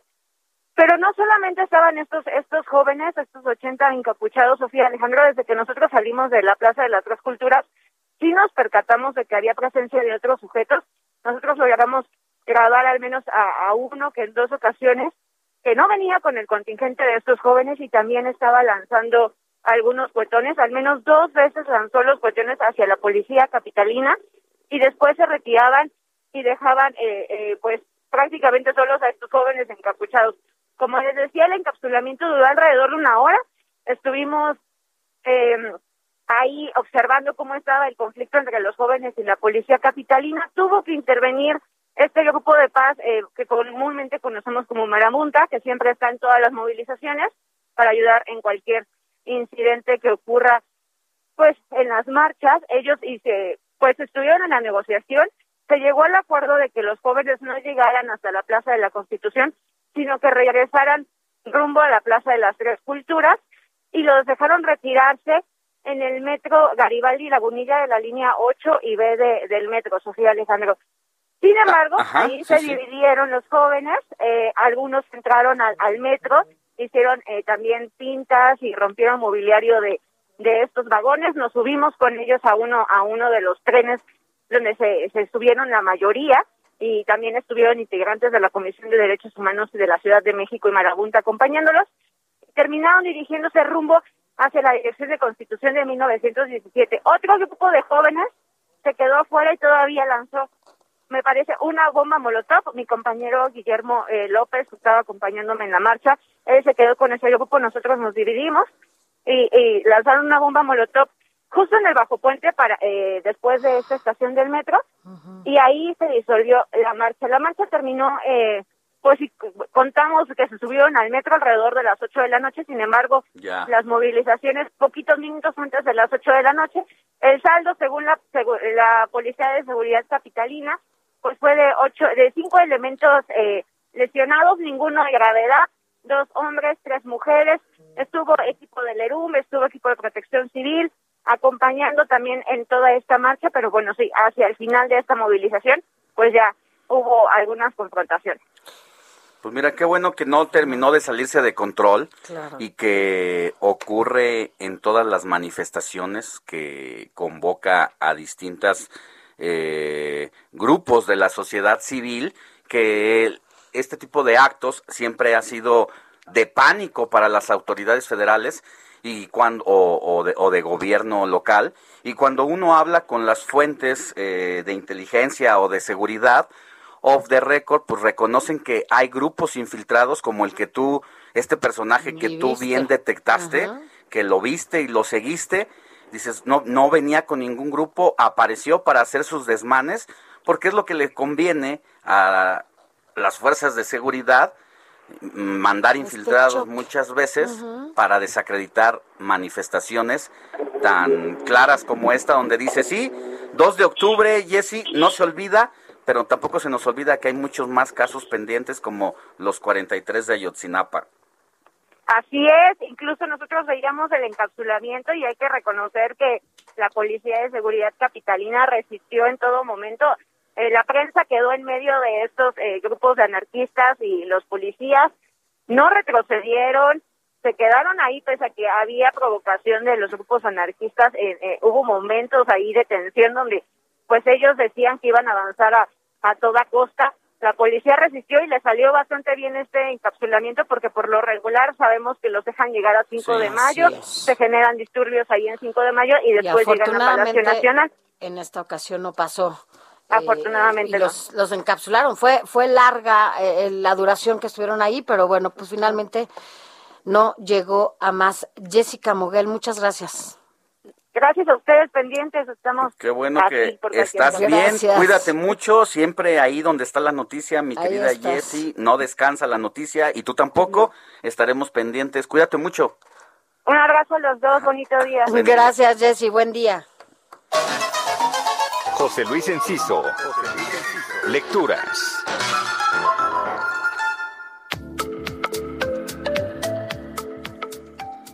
Mi querido José Luis, crítico literario, escritor, cuentista, premiado. Buenos días, ¿cómo estás? Hola, querido Alex, buen día. Pues gracias por esta presentación. Querida Sofi, buen día, ¿cómo están? Espero Que, muy bien. Eh, pues fíjense que esta mañana quiero hablar de una crónica eh, valiosa en varios sentidos, en varios niveles. Se titula El Invencible Verano de Liliana y es un libro escrito por Cristina Rivera Garza, publicado en Literatura Random House. Eh, aborda desde el amor y el dolor fraternos el feminicidio de Liliana Rivera Garza, hermana menor de la autora. Y Cristina Rivera Garza lo construye, como bien lo dice en estas páginas, como si se tratara de un trabajo de arqueología, ¿no? Con el cuidado que exige el remover eh, los sedimentos del recuerdo de un hecho que ocurrió hace ya más de 30 años. Eh, esta crónica sin ficción comienza con el afán de, Cristina de recuperar el expediente del caso de su hermana casi tres décadas después de haberse abierto sin encontrar una solución, aún teniendo, fíjense, al presunto asesino bien identificado y quien sigue libre con total impunidad hasta el día de, hoy. Eh, es una reconstrucción no solo de ese feminicidio, sino de la vida de Liliana, de la de su familia y de cómo esa muerte ocasionada por el odio de género puede ser vista desde la perspectiva de nuestros días. Eh, por principio de cuentas, en 1990 no había palabras para nombrar de manera justa y digna lo que pasaba. No existía el feminicidio como delito. Se, tipificó como tal, entendiéndolo como privar de la vida a una mujer por razones de género, hasta 2013. Y, en aquellos años, a un asesinato así, nos dice la autora, se le llamaba eh, pues simplemente crimen pasional, con todo lo que implica, ¿no? Y junto a esa búsqueda, la autora va registrando los momentos más significativos de, logros de las luchas feministas, va recordando casos emblemáticos que han obligado a plantearnos los asuntos de género en los años recientes, específicamente de 2019 a nuestros días, y entreteje coincidencias entre casos, como el de Lesbi Berlín Osorio, que ustedes recordarán muy bien, y la misma Liliana Rivera Garza, quien, por cierto, mañana 4 de octubre cumpliría años, ¿no? El valor histórico de esta crónica es entonces eh, también digno de, tomar en cuenta, pero además están los planos familiar y, personal, porque la autora llega a preguntarse si se puede ser feliz mientras se vive en duelo y serlo sin culpa. Confiesa incluso que las familias llegan a callar por vergüenza, por, por no exponer la memoria de su familiar, que es en parte lo que a ella le pasó. Y es hasta ahora que Cristina decidió hacer una reconstrucción tan detallada a partir de la búsqueda del expediente, de enfrentar la frialdad burocrática, armar el libro con cartas y notas personales de su hermana, recabar al menos una docena de testimonios de gente que la conoció, incluidos los familiares, lo cual, si de por sí es una labor difícil, eh, imagínense tratándose de una hermana, pues aumenta la dificultad. Aunque yo quiero pensar, eh, quizá ingenuamente, que, también es una especie de liberación de sentimientos negativos. Bueno, la obra continúa esta forma minuciosa de revisar la realidad de la autora mostrada en libros previos como Dolerse, Textos de un País Herido, en donde Rivera Garza también nos hace ver y pensar en el México de inicios del siglo XXI, además de su vasta obra de ficción que le han la ha hecho merecedora de, varios premios literarios. El más reciente, hace una, apenas unas semanas, el Iberoamericano de Letras José eh, Donoso, otorgado en Chile. Eh, finalmente, el, para concluir, el, el, Invencible Verano de Liliana resulta un documento importante, creo yo, que, que siembra preguntas mucho más allá del registro de una tragedia personal, familiar y social. Es una exploración que intenta comprender lo que queda de nosotros ante un acto así y una de las crónicas más significativas de nuestros días, queridos amigos. Pues ahí está una gran recomendación que nos haces y sobre todo cuando estos textos se escriben desde el alma son lo más importante. Que tengas buen día, José Luis. Gracias, un gran domingo y un gran abrazo para los dos. Abrazo, que tengas buen día. El 3 de octubre de 1990 ocurrió la unificación política de las dos Alemanias. A partir de ese momento dejó de existir la República Democrática Alemana y con ello nacería un nuevo país con 16 estados federales y Berlín como su ciudad capital.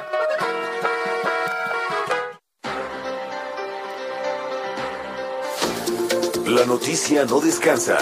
Usted necesita estar bien informado también el fin de semana. Esto es Informativo El Heraldo Fin de Semana. Informativo Heraldo Fin de Semana. Regresamos.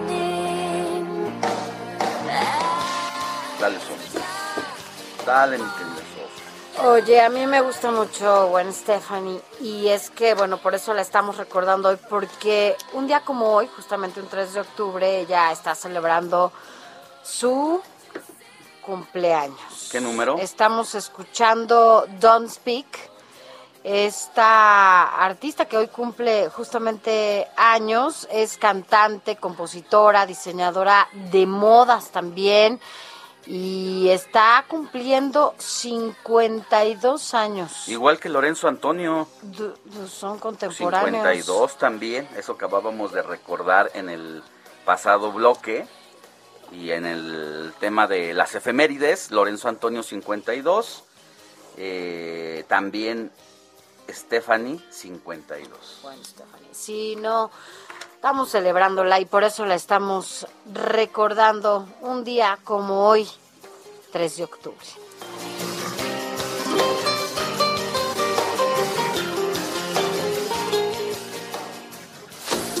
Sigue en sintonía con la noticia.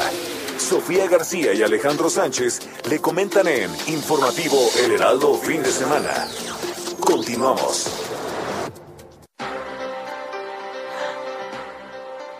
8 de la mañana con 33 minutos. Alex, nos han estado llegando mensajitos y creo que ya hay varios. Que hay que leerlos. hemos leído y no está. Ya tengo aquí uno. Buen domingo, Sofi y Alex, un gusto escucharlos. Muchos encharcamientos por la zona oriente de la ciudad. hay que manejar con cuidado. Suerte y bendiciones para todos. Juan Carlos Martínez.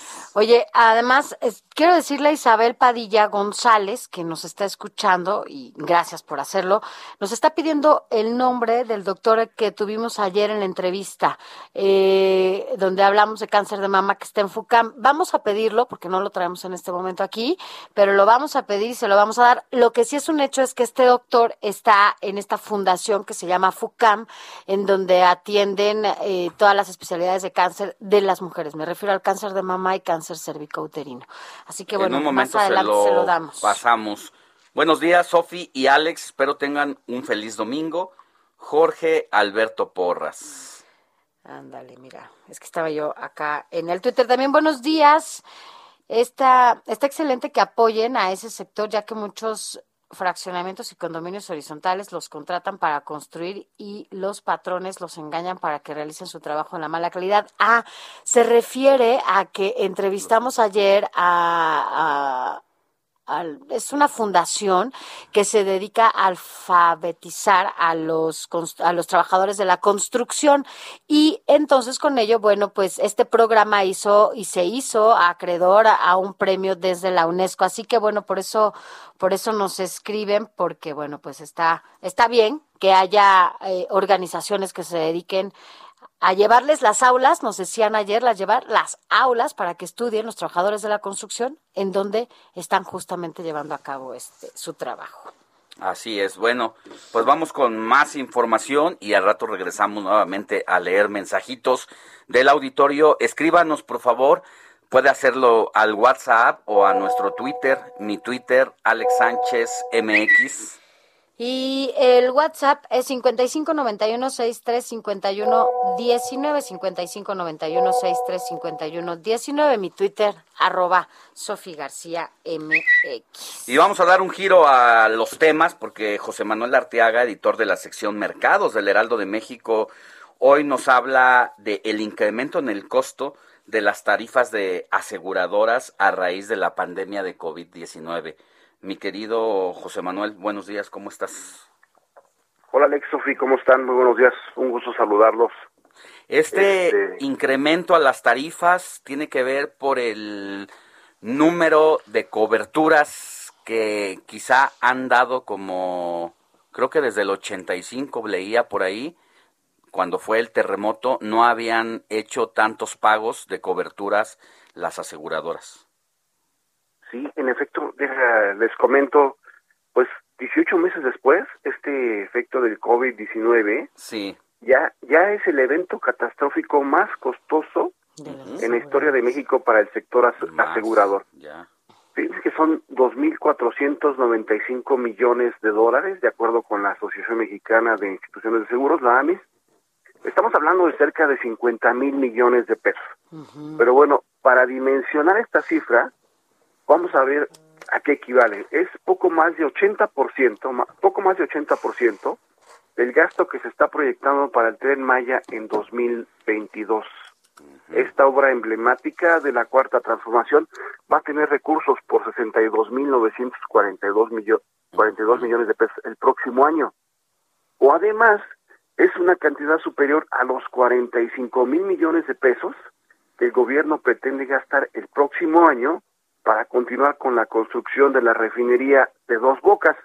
Y como lo comentas, Alex, en un principio, este impresionante gasto que se ha dejado ver por el tema del coronavirus en todo el sector asegurador, eh, nos preguntaremos cuál había sido el gasto catastrófico más alto antes. Bueno, déjenme les comento que el huracán Vilma, en 2005, ahí se contabilizaron 2.400 millones de dólares.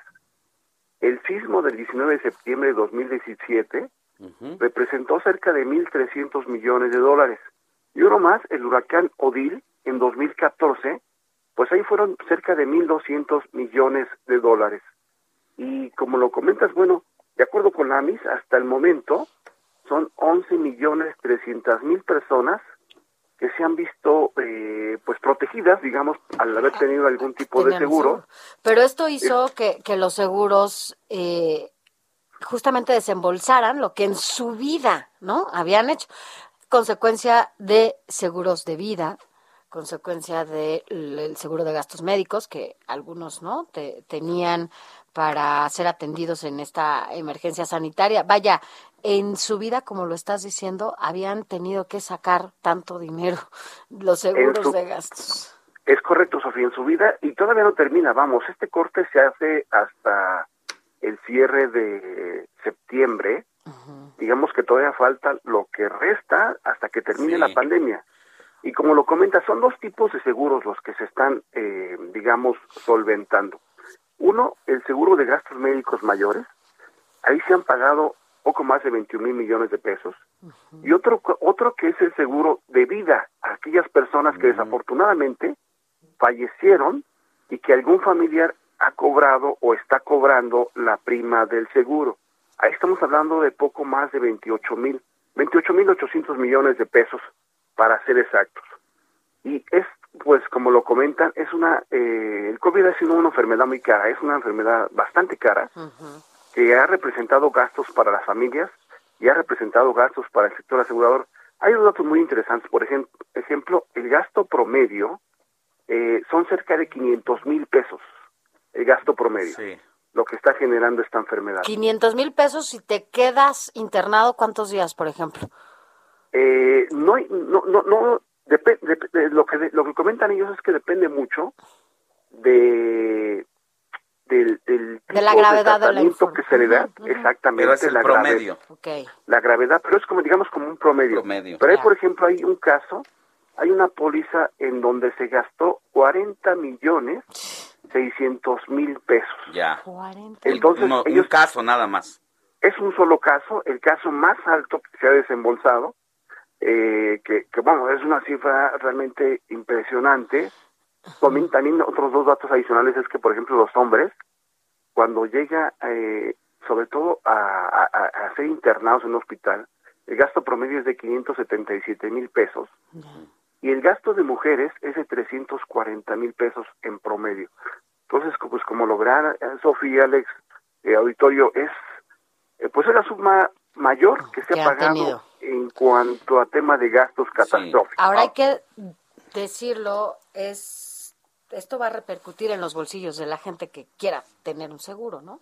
Alejandro, justo, me, ¿cuánto te Es subió? que justo te, te quiero platicar es, este tema porque eh, uno va pagando el costo del seguro médico de gastos mayores eh, cada año, además de lo que es la inflación, porque pues uno se va haciendo más viejo y entre más viejo el, el, el, el seguro tiene un costo mayor.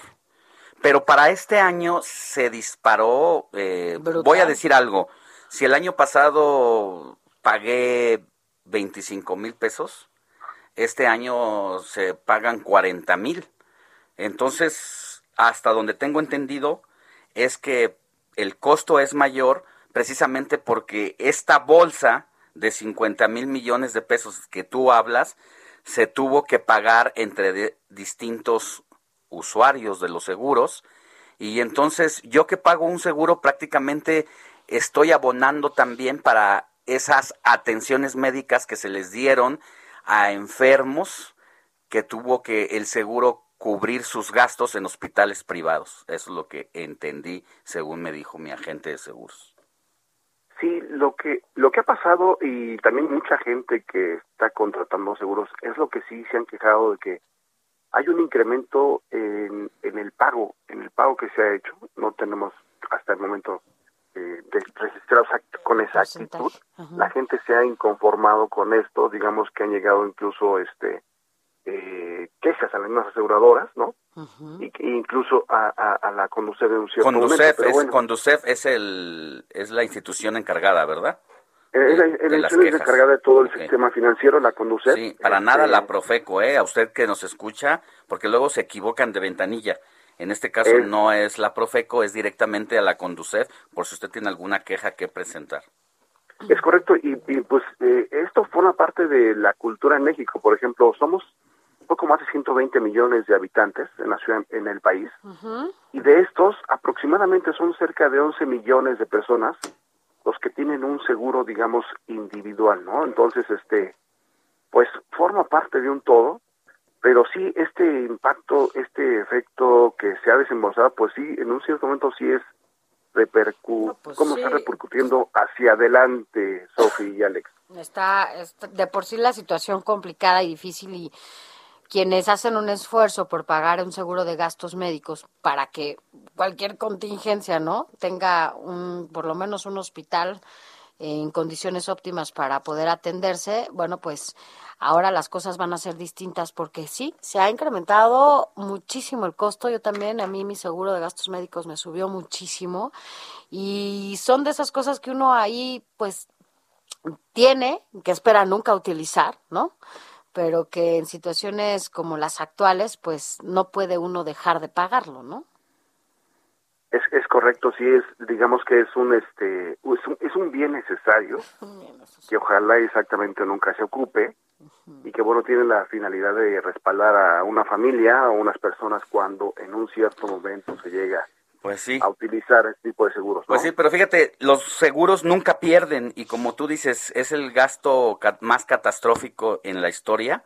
Eh, a eso agrégale para los seguros el tema de lo que está pasando, las inundaciones y todo eso, pues seguramente se están desfondando, pero como no pierden, pues entonces la carga viene para cada uno de quienes compramos un seguro. Sí, fíjese, un, un dato ahí, por ejemplo, eh, que tiene la industria aseguradora es que ellos son el tercer inversionista más importante en el país. Ellos eh, están invirtiendo aproximadamente 1.5 billones de pesos, eh, básicamente dos pon- en dos puntos, en bonos gubernamentales, en proyectos productivos. Esto representa eh, aproximadamente 5.4% del Producto Interno Bruto. Y bueno, lo que dice, por ejemplo, Edgar Caran, quien es vicepre- vicepresidente de la AMIS, es que a pesar de todos estos gastos que se han hecho, que es una industria, dice que es una industria que sigue sólida, vamos, que tiene todavía eh, los recursos suficientes y que están por encima de lo que les pide la autoridad eh, para que sean, digamos, eh, tengan un nivel de solvencia y se puedan enfrentar este tipo de gastos catastróficos. Entonces, digamos, es, digamos, una la otra parte, la otra parte de la moneda, ¿no? De, de los recursos que ellos eh, tienen y que en un cierto momento invierten con la finalidad de obtener eh, un poco más de recursos adicionales. Sofía Alex. Pues muy bien, es un tema que merece toda la atención y que nos estás dando un gran tema para que le sigamos dando seguimiento y vamos a buscar la próxima semana a alguien de los seguros para que una vez que hemos puesto toda la información aquí que le has dado luz, pues que nos contesten varias preguntas que solamente ellos saben porque son los que manejan esas cuentas. Es correcto, Alex, sí, este, sería muy interesante, ¿eh? Alex Sofi. Muy bien, que tengas buen día, José Manuel Arteaga, cuídate mucho y todo bien ya. Gracias, sí, como no, Alex, ya estamos eh, de vuelta. este, Como nuevo, estamos- Arteaga. como nuevo, ya vamos, vamos, a hacer, vamos acelerando con la bueno. estar al 100%. Me da gusto. Un abrazote y que todo siga bien. Un abrazo, Alex Sofi, que tenga un buen día. Gracias, victoria. qué bueno que ya estás bien. Informativo El Heraldo fin de semana con Sofía García y Alejandro Sánchez. Síganos.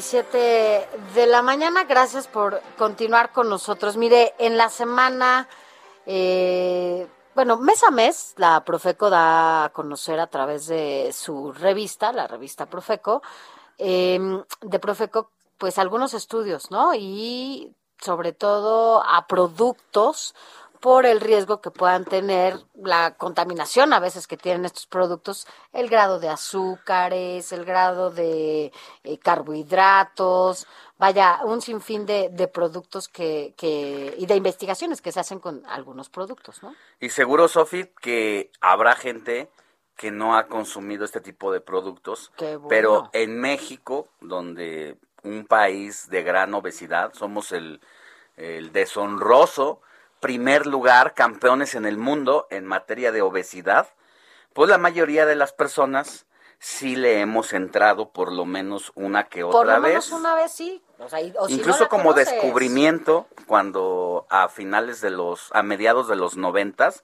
lo recuerdo perfectamente, se empezaron a poner de moda las sopas instantáneas que venían en un, vienen en un vaso de unicel y ya sea que se hagan en el horno de microondas o que directamente se les eche el agua, Agua hirviendo, caliente. lo tapas y se cose con su propio con el propio vapor y la verdad es que si le echas limoncito, un toque de sal y una salsita ahí picante, la verdad es que sí saben ricas. Saben ricas, pero la verdad es que, como decías, yo creo que sí, por lo menos alguna vez en nuestras vidas eh, probamos una de estas sopas instantáneas, pero eh, pues nunca nos dimos cuenta del grado y daño que Pues podían habernos hecho, ¿no? Ahora ya hay que pensarlo dos veces porque tuvo que ser hasta que la Procuraduría Federal del Consumidor, a través de su área de investigaciones y de pues, esta revista que tiene para publicar todo el seguimiento que hacen a productos de distinta índole, pues se dio cuenta que tiene costos para la salud que podrían ser incluso peligrosos y hasta mortales.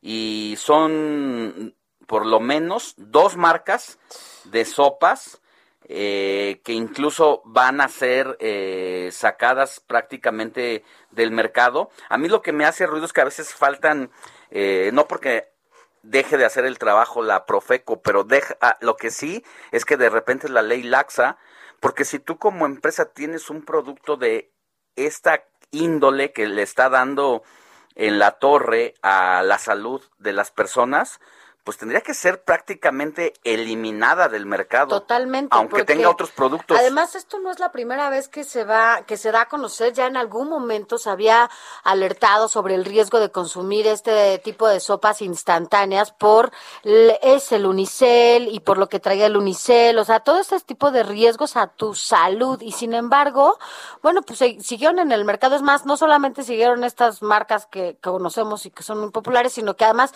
se incrementaron el número de, de marcas. Así que, pues tenga mucho cuidado porque sí, si bien somos un país eh, con el primer lugar de obesidad, también somos un país en el que muchas veces la gente no tiene que comer y lo único que hace es agarrar pues sus 10, 20 pesos que tenga para comer algo que les caliente la pancita, ¿no? Y que algo que te haga por lo menos eh, tener algo en el estómago y por eso recurrían a este tipo de sopas. Lástima. Y ya nada más que- para, para concluir, eh, lo- los eh, perjuicios que tiene van desde dolores de cabeza, sofocación, taquicardia, dificultad para respirar, adormecimiento en la boca, sudoración, dolor en el pecho, debilidad, aumento de la presión. Y lo que está diciendo aquí la Profeco es, es grave y hasta mortal, lo cual quiere decir que cualquiera de estos síntomas que acabo de enumerar pueden derivar hasta en un paro cardíaco. Así que piénsenlo otra vez dos veces y los mexicanos necesitamos saber cuáles son esas dos marcas porque ya no se pueden estar consumiendo y sobre todo ver qué sanciones van a hacer para las compañías. Adrián Caloca, Deportes. Somebody once told me the world is gonna roll me. Adriancito Caloca, ¿ya estás con tu playera? Ya listísimos desde ahorita, Sofía, dale, con toda Si te vas despertando, Caloca, parece. No, ¿cómo crees? Estoy desde las 7:40 aquí esperando los muchachos. Con Aquí ansia. estamos, Ya. Sí, claro que sí, sí, sí, sí, para dar toda la información deportiva y es que hay mucho, no nada más en América Pumas, por supuesto, es lo más Pero interesante. no, el no de hubo hoy. carreras ¿Sofía, ¿te de autos, no hubo peleas de box interesante. ¿Qué hay? Hubo algo histórico, qué bueno que lo preguntas y muy buena pregunta, mi querido Alex, porque hubo algo histórico y que tiene que ver con el deporte mexicano. Y es que Julio Urias, no sé si lo recuerdas, el pitcher mexicano de los Dodgers de Los Ángeles, ayer llegó a sus 20 victorias y es algo histórico, pues ningún mexicano había logrado ser el, en cuanto a pitcher o un lanzador, el número uno con más victorias de todas las grandes ligas. Sí había sido, o más bien dicho, ya habían habido mexicanos con este número de victorias, 20, eh, lo lograron Esteban Loaiza, lo logró el Toro Valenzuela, imagínate a ese nivel, lo logró Teodoro Higuera, pero ahora eh, Se Julio al Toro y el cuarto a- mexicano con este número de victorias. No me digas. Entonces el toro, es. el toro siempre fue un grande, pero este chavo ya lo superó. Sí, por lo menos en cuanto a que es el primero eh, con más número de victorias de todas las grandes ligas y aparte hay que recordar que es el actual campeón.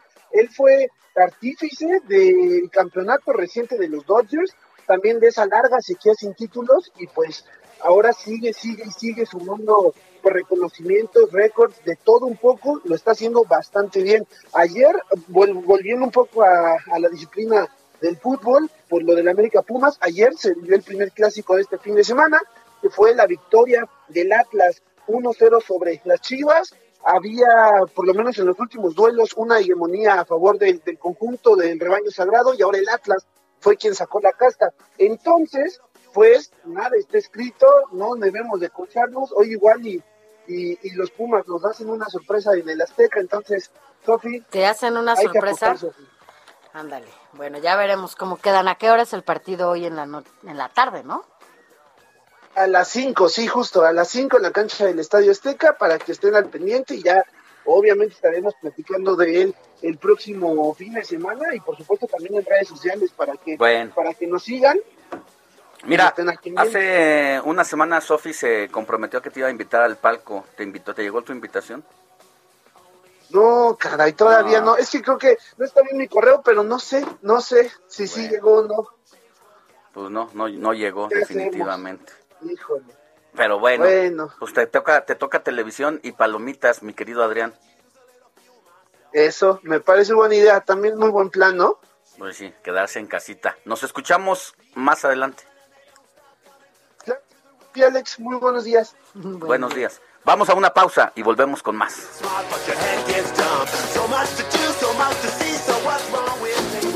La noticia no descansa. Usted necesita estar bien informado también el fin de semana. Esto es Informativo El Heraldo Fin de Semana. Informativo Heraldo Fin de Semana. Regresamos.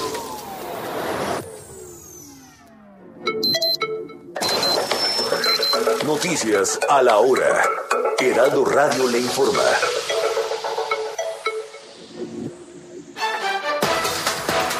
Muy buenos días. Al ser reelecto como presidente nacional del PAN, Marco Cortés ofreció a los que aspiren a la candidatura presidencial 2024 un arbitraje parejo y una plataforma equilibrada y justa para que todos puedan competir. La Secretaría de Salud realizará el registro y posteriormente abrirá sedes de vacunación para rezagados que quieran ser inoculados con el inmunológico de AstraZeneca y Pfizer. Y Pfizer, así lo explicó Olivia López Arellano, de la dependencia local.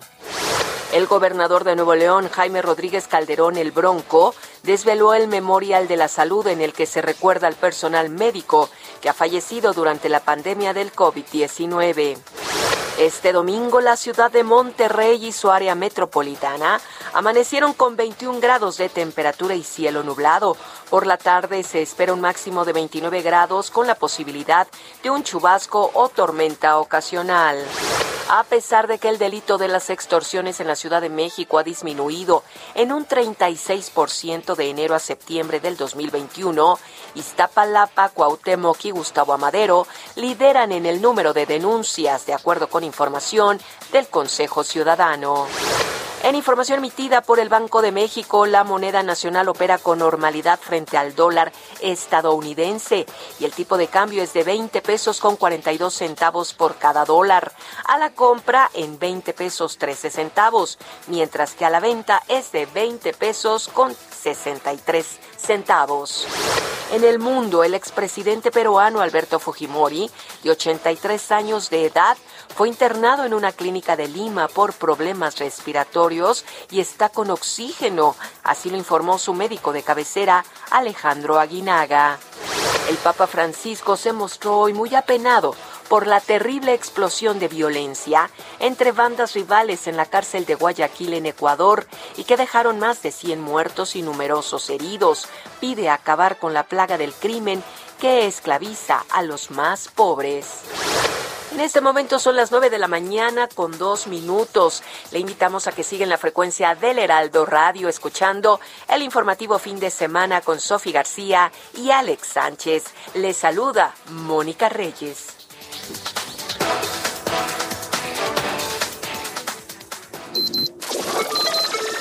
Esto fue Noticias a la Hora. Siga enterado.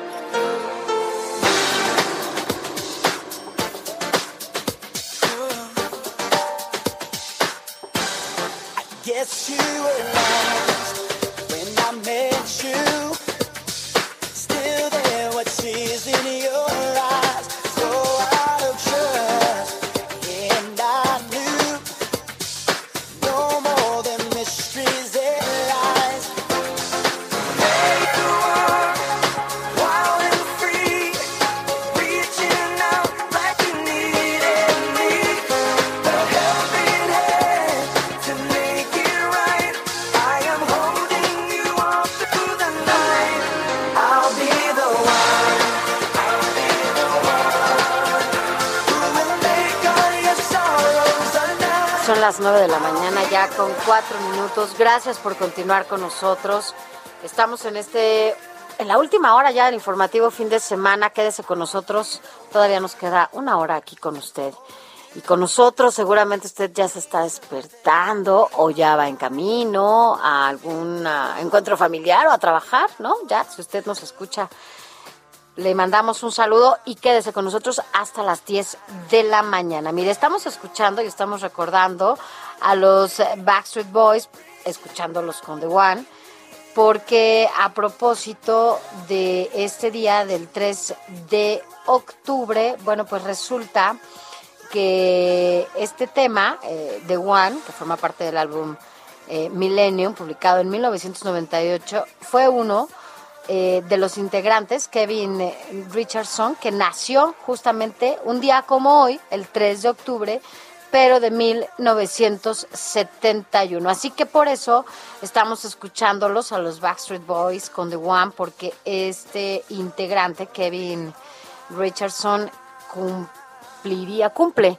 hoy 50 años. Así, los Backstreet Boys.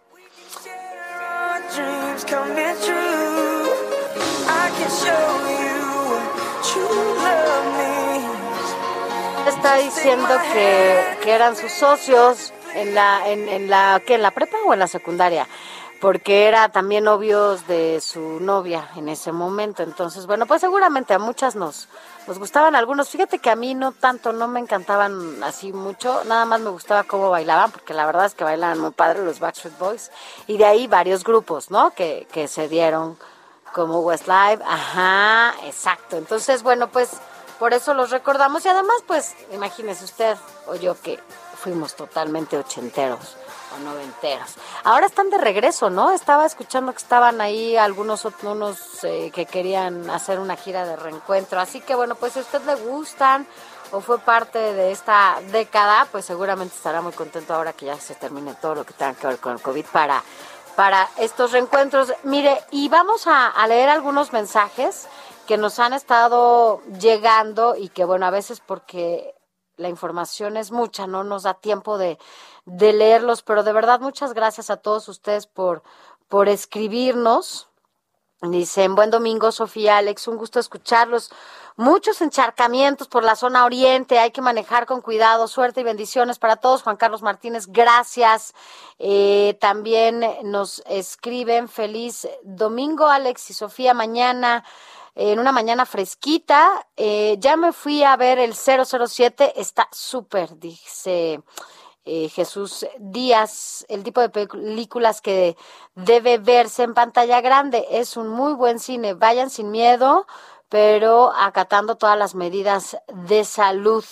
Gracias Jesús Díaz por tu recomendación. Bueno, pues hay que ir al cine. La verdad es que yo he ido, sí he ido un par de veces y no hay mucha gente, apenas siete personas en una sala y evidentemente las medidas sanitarias son rigurosas, nadie cerca de nadie, a menos que, bueno, vayas tú en familia y vayas con tu familia, pero no te puedes quitar el cubrebocas más que para comer las palomitas. También nos escribe, hola, buen día, de todas las bodas suspendidas, ¿cuántas se celebrarán junto con el bautizo?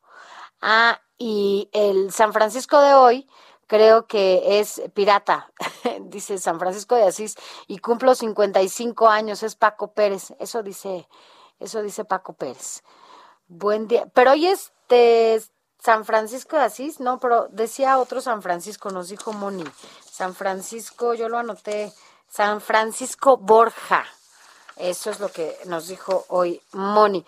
Y bueno, buen día, saludos a toda la gente desde Ciudad Jicotecatl en Tamaulipas. Saludos, excelente domingo, con mucho gusto escuchándolos siempre agradables. Gracias, Lupita y Enrique. Un saludo a todos ustedes. No dejen de escribirnos. Para nosotros es importantísimo porque ustedes son quienes hacen posible justamente este espacio. Es el 55 91 63 51 19 55 91 63 51 19 y también recordarle justamente que estamos ya en octubre, este mes mes para eh, la sensibilización y la concientización para la lucha contra el cáncer de mama. Y por ello, el Heraldo Media Group y Fundación Andrade lanzaron una campaña para la prevención de esta enfermedad, que pese a todo los esfuerzos todavía sigue y es una de la causa de muerte a las mujeres, el primer lugar de causa de muerte a las mujeres. Por primera vez,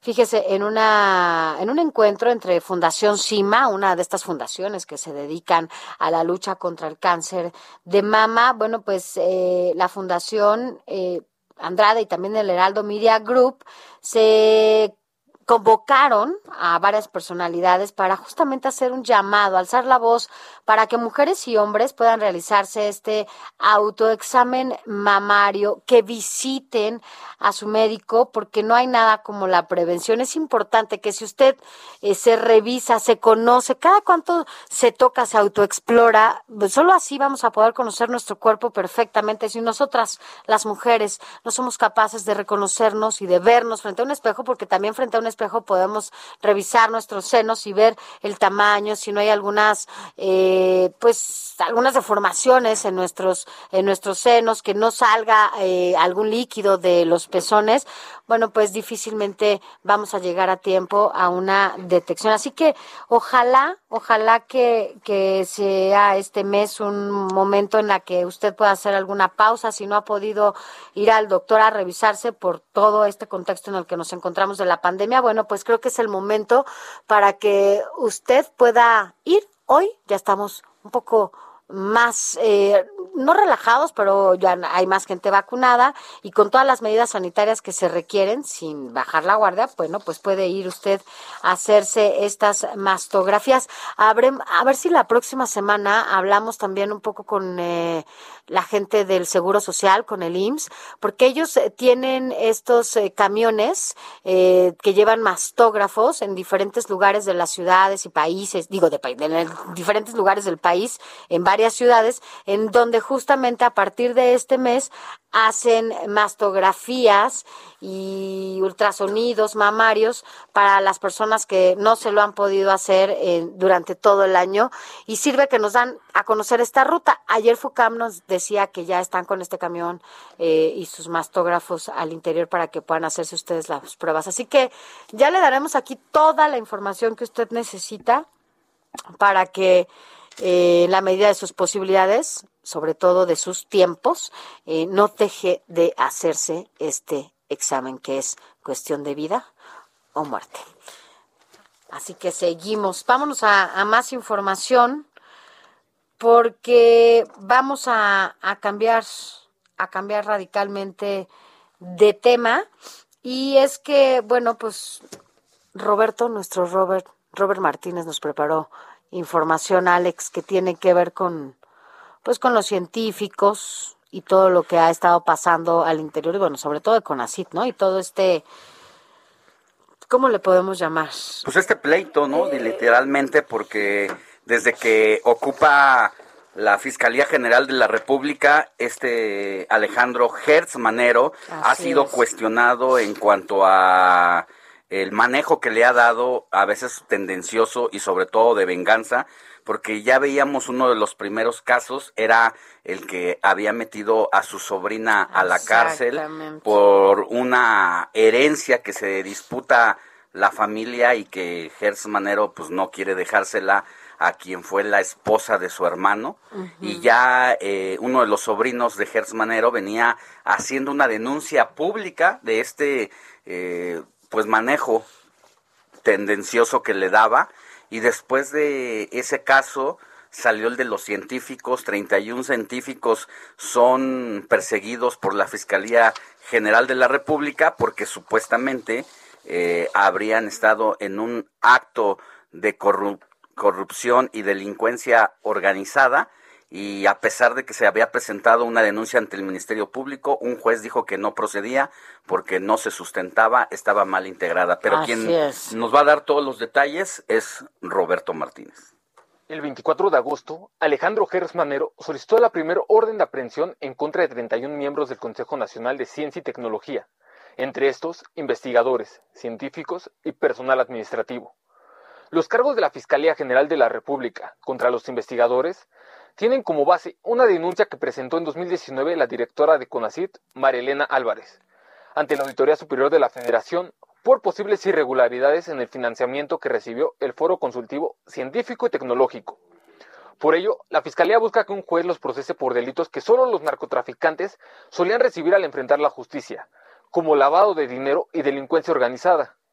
Los científicos acusados, entre ellos varios miembros del Sistema Nacional de Investigadores, han negado todas las acusaciones y consideran que se trata de una cruzada contra la ciencia por parte de la Fiscalía.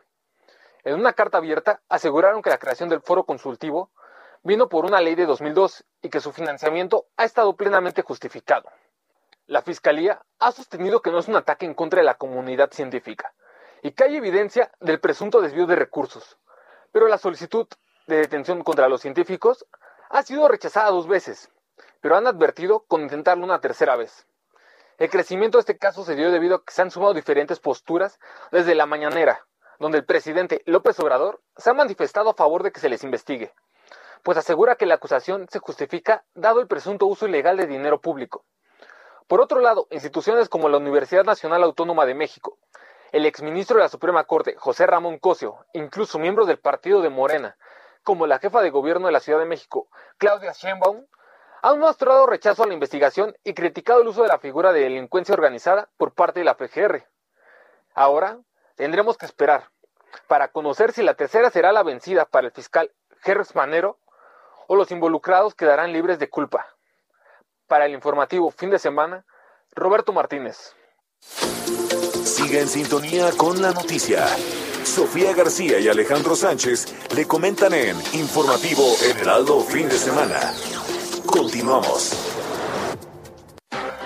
Pues, pues la verdad es que una situación preocupante la que un fiscal eh, que incluso fue acusado de plagio por un grupo de investigadores porque supuestamente había realizado un trabajo de su auditoría y que se comprobó que de su autoría y que se comprobó que a Guillermo Sheridan le había prácticamente copiado pues parte de una investigación.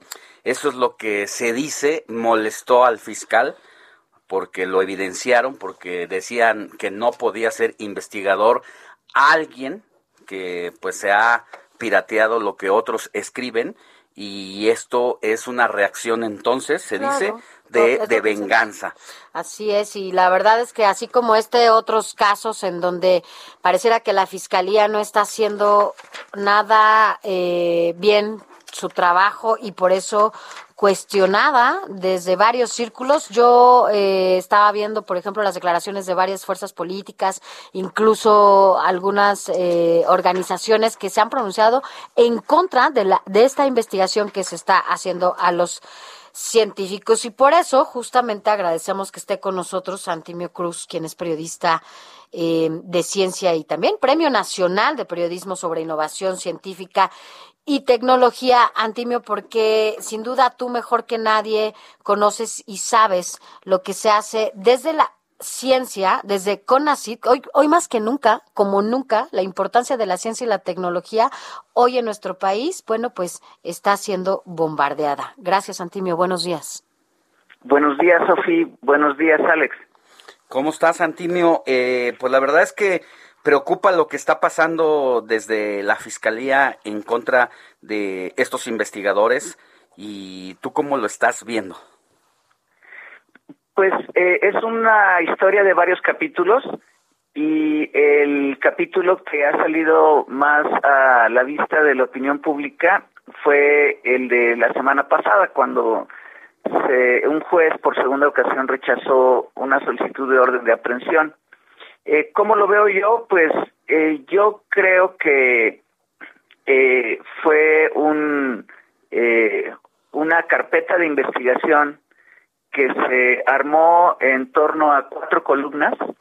ellos construyeron una solicitud de orden de aprehensión con cuatro pilares y de esos pilares, dos pilares ya se derrumbaron y ahora eh, harán un nuevo intento de solicitar una orden de aprehensión basada en los dos pilares que quedan y vamos a ver, no sabemos qué ocurrirá en el futuro. ¿Cuáles son estos cuatro pilares?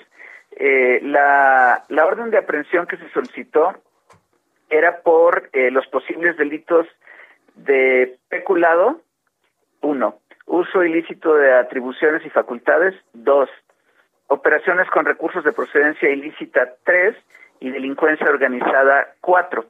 De estos cuatro eh, acusaciones o señalamientos, eh, ya está muy claro que delincuencia organizada y operaciones con recursos de procedencia ilícita no se puede vincular, o sea, vamos, no, se puede fincar eh, una responsabilidad.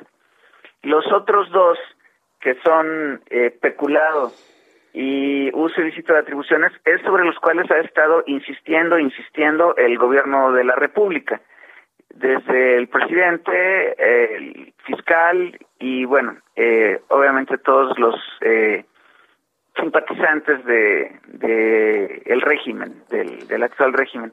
Entonces todavía no acaba esta historia. Tenemos que ver cómo viene la nueva carpeta de investigación, que creo que se va a enfocar mucho en esos dos eh, eventuales delitos. Entonces, yo clasificaría el caso de Alejandro Gertz Manero en dos en dos bloques. La- el primero es que lo que tiene que ver en torno a la persecución eh, bajo sospecha de persecución política que se le está dando a ciertos personajes, incluyendo a la familia, incluyendo a estos investigadores y hasta a la gente de la Universidad de las Américas Puebla, con quien en el pasado tuvo problemas. Por ahí va una línea. Y la otra, yo lo vería como que es grave que alguien como Alejandro Gertz Manero, que se han presentado pruebas de plagio, siga dentro del Sistema Nacional de Investigadores. Sí, este, eh, hablemos del primer tema, Sí. de su trabajo como fiscal. Y hablando de su trabajo como fiscal y el trabajo de su equipo, porque nada se hace sin el equipo. Claro. Yo creo que esta primera carpeta, bueno, esta carpeta de investigación que conocimos, eh, yo creo que fue entregada a un escritorio incorrecto dentro de la propia fiscalía, porque eh, llega, digamos, la investigación e inmediatamente se le entrega a la unidad especializada de investigación de recursos de procedencia ilícita de la Fiscalía especializada en delincuencia organizada. Tú, Alex, conoces eh, cómo funciona eh, la parte de, de investigación de lo que antes era la Procuraduría, hoy Fiscalía. Pues tiene varias mesas o varias ventanillas. Tú puedes, llega un expediente y lo puedes entregar a diferente tipo de, este, a diferentes fiscalías o diferentes unidades. Esta directamente va a delincuencia organizada. Ahí quitémonos de juzgar si, si hay algo oscuro o no hay algo oscuro en esta averiguación. Administrativamente estuvo mal hecho. O sea, es una muestra de un error porque ese folder no se tuvo que haber puesto en ese escritorio. Iba para otro escritorio.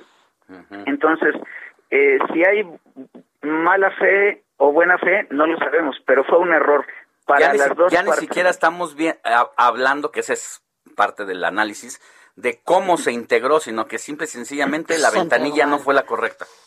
Exacto, lo entregaron en, en una ventanilla que hizo que esa carpeta de investigación estuviera destinada a fracasar. Sí. O sea, si usted que nos está escuchando está a favor del actual régimen, o si usted que nos está escuchando está en contra del, del actual régimen o de cómo, pues la realidad es que para ambas partes fue un proceso mal hecho. Porque la manera, en el momento en que pones ese folder en una ventanilla incorrecta, que es la Fiscalía de Delincuencia Organizada, estaba destinada a fracasar. Entonces, todos como mexicanos buscamos que haya justicia, pues queremos que se cumplan los pasos para que se ejerza justicia. Si haces mal un paso a la mitad, nadie quedó conforme, ni los acusados ni los que acusan. Ahora, lo que lo que tú dices es muy importante y, y sí creo que mi- ten- nos- tenemos que ir a una pausa, pero me quiero quedar con esto, eh, con esta pregunta en el aire. Es es muy fácil descalificar y es muy fácil llevar a cabo estos procesos desde el poder, ¿no? Desde el poder esta descalificación que se hace a CONACIT, a los científicos, al personal que ya nos habías comentado, e incluso desde el presidente, en donde dice que no se deben mantener privilegios y que por eso, ¿no? Se lleva a cabo esta eh, eh, todo este juicio en contra de ellos. Em, yo sí creo que es importante que la gente, como decías, que nos escucha y que no tiene como tan claro qué es lo que hace CONACIT, ¿no? ¿Qué hacen los científicos? Eh, pues sepa, ¿no? Porque al final del día, hoy, más que nunca, lo decía al inicio, es mm, importantísima la labor que están haciendo, la investigación o todo lo que tengan, no solamente en México, hablo también a nivel global. Así que, si te parece, cuando regresemos, eh, seguimos platicando de este tema. ¿Nos aguantas tres minutos en la línea y continuamos contigo? Sí, Sofía, tus órdenes, aquí estoy. Gracias.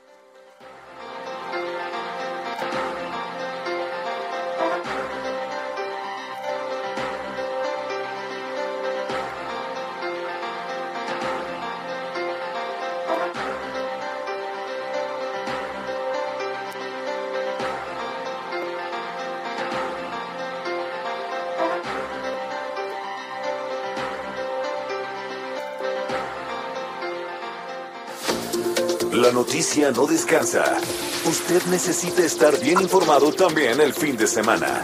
Esto es Informativo El Heraldo Fin de Semana. Informativo Heraldo Fin de Semana. Regresamos.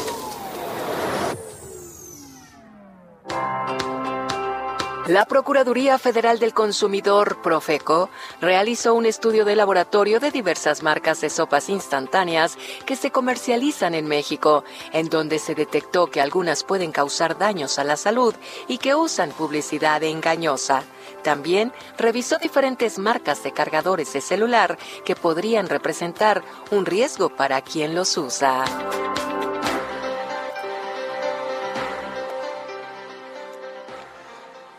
Gracias por continuar con nosotros. Son las nueve de la mañana con 30 minutos. Estamos platicando con Antimio Cruz, quien es periodista de ciencia y Premio Nacional de Periodismo sobre Innovación, Ciencia y Tecnología.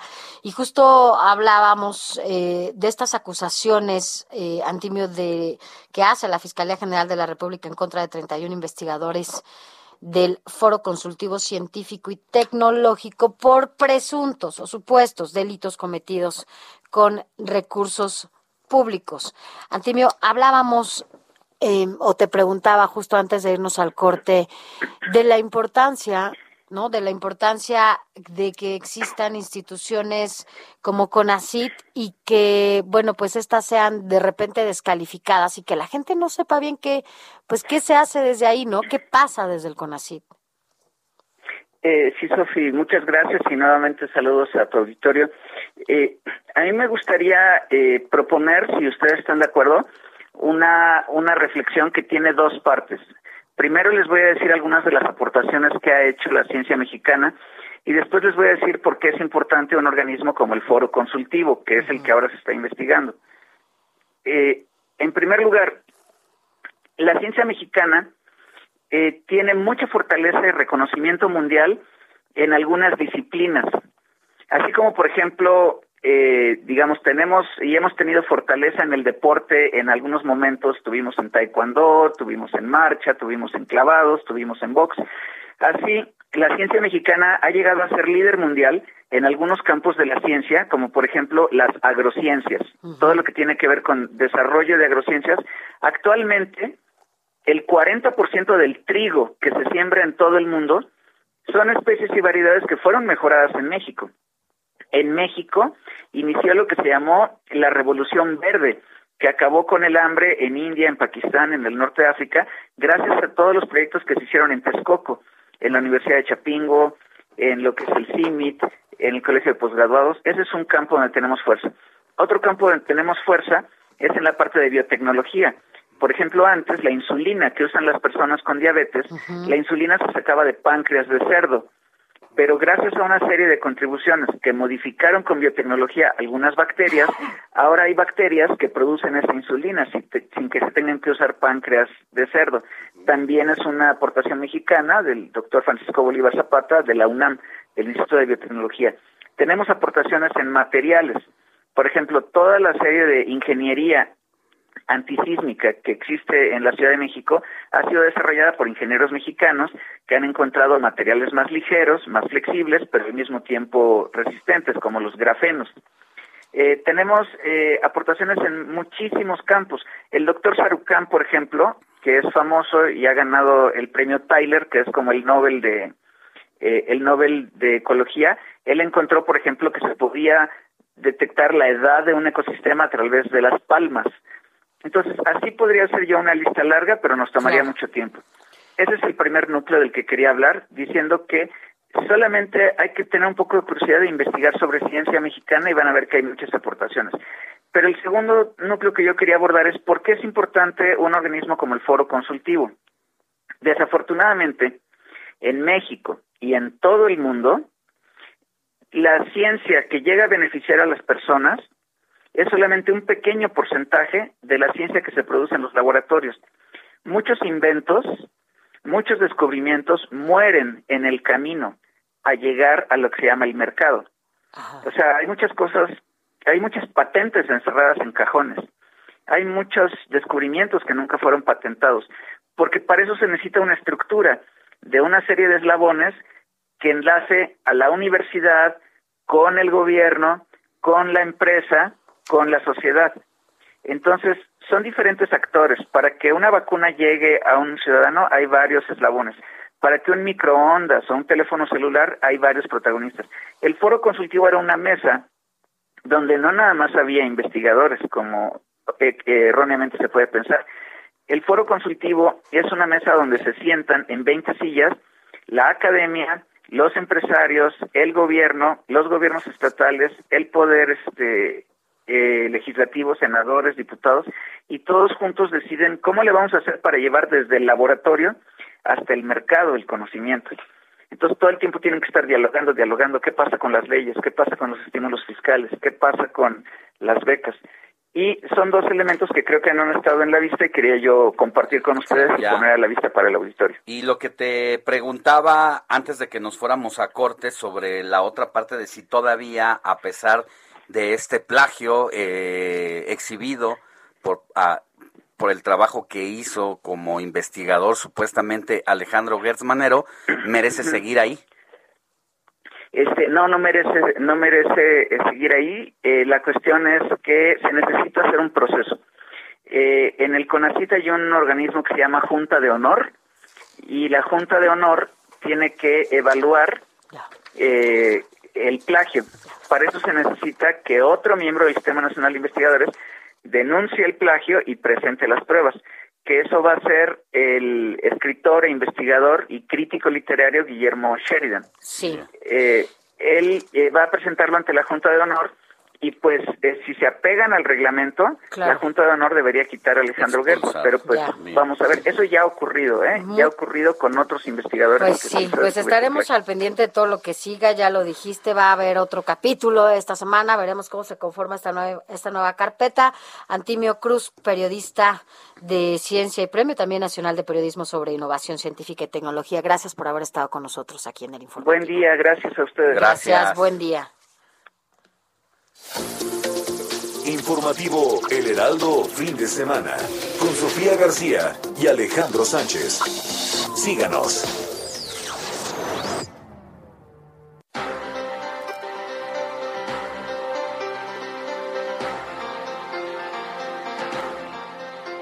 Ya son las nueve con treinta y siete minutos, hora del centro del país. Gracias por continuar con nosotros. Recuerda nuestras redes sociales. Mi nombre es Sofía García, ya lo sabe. Y mi Twitter Sofía García MX.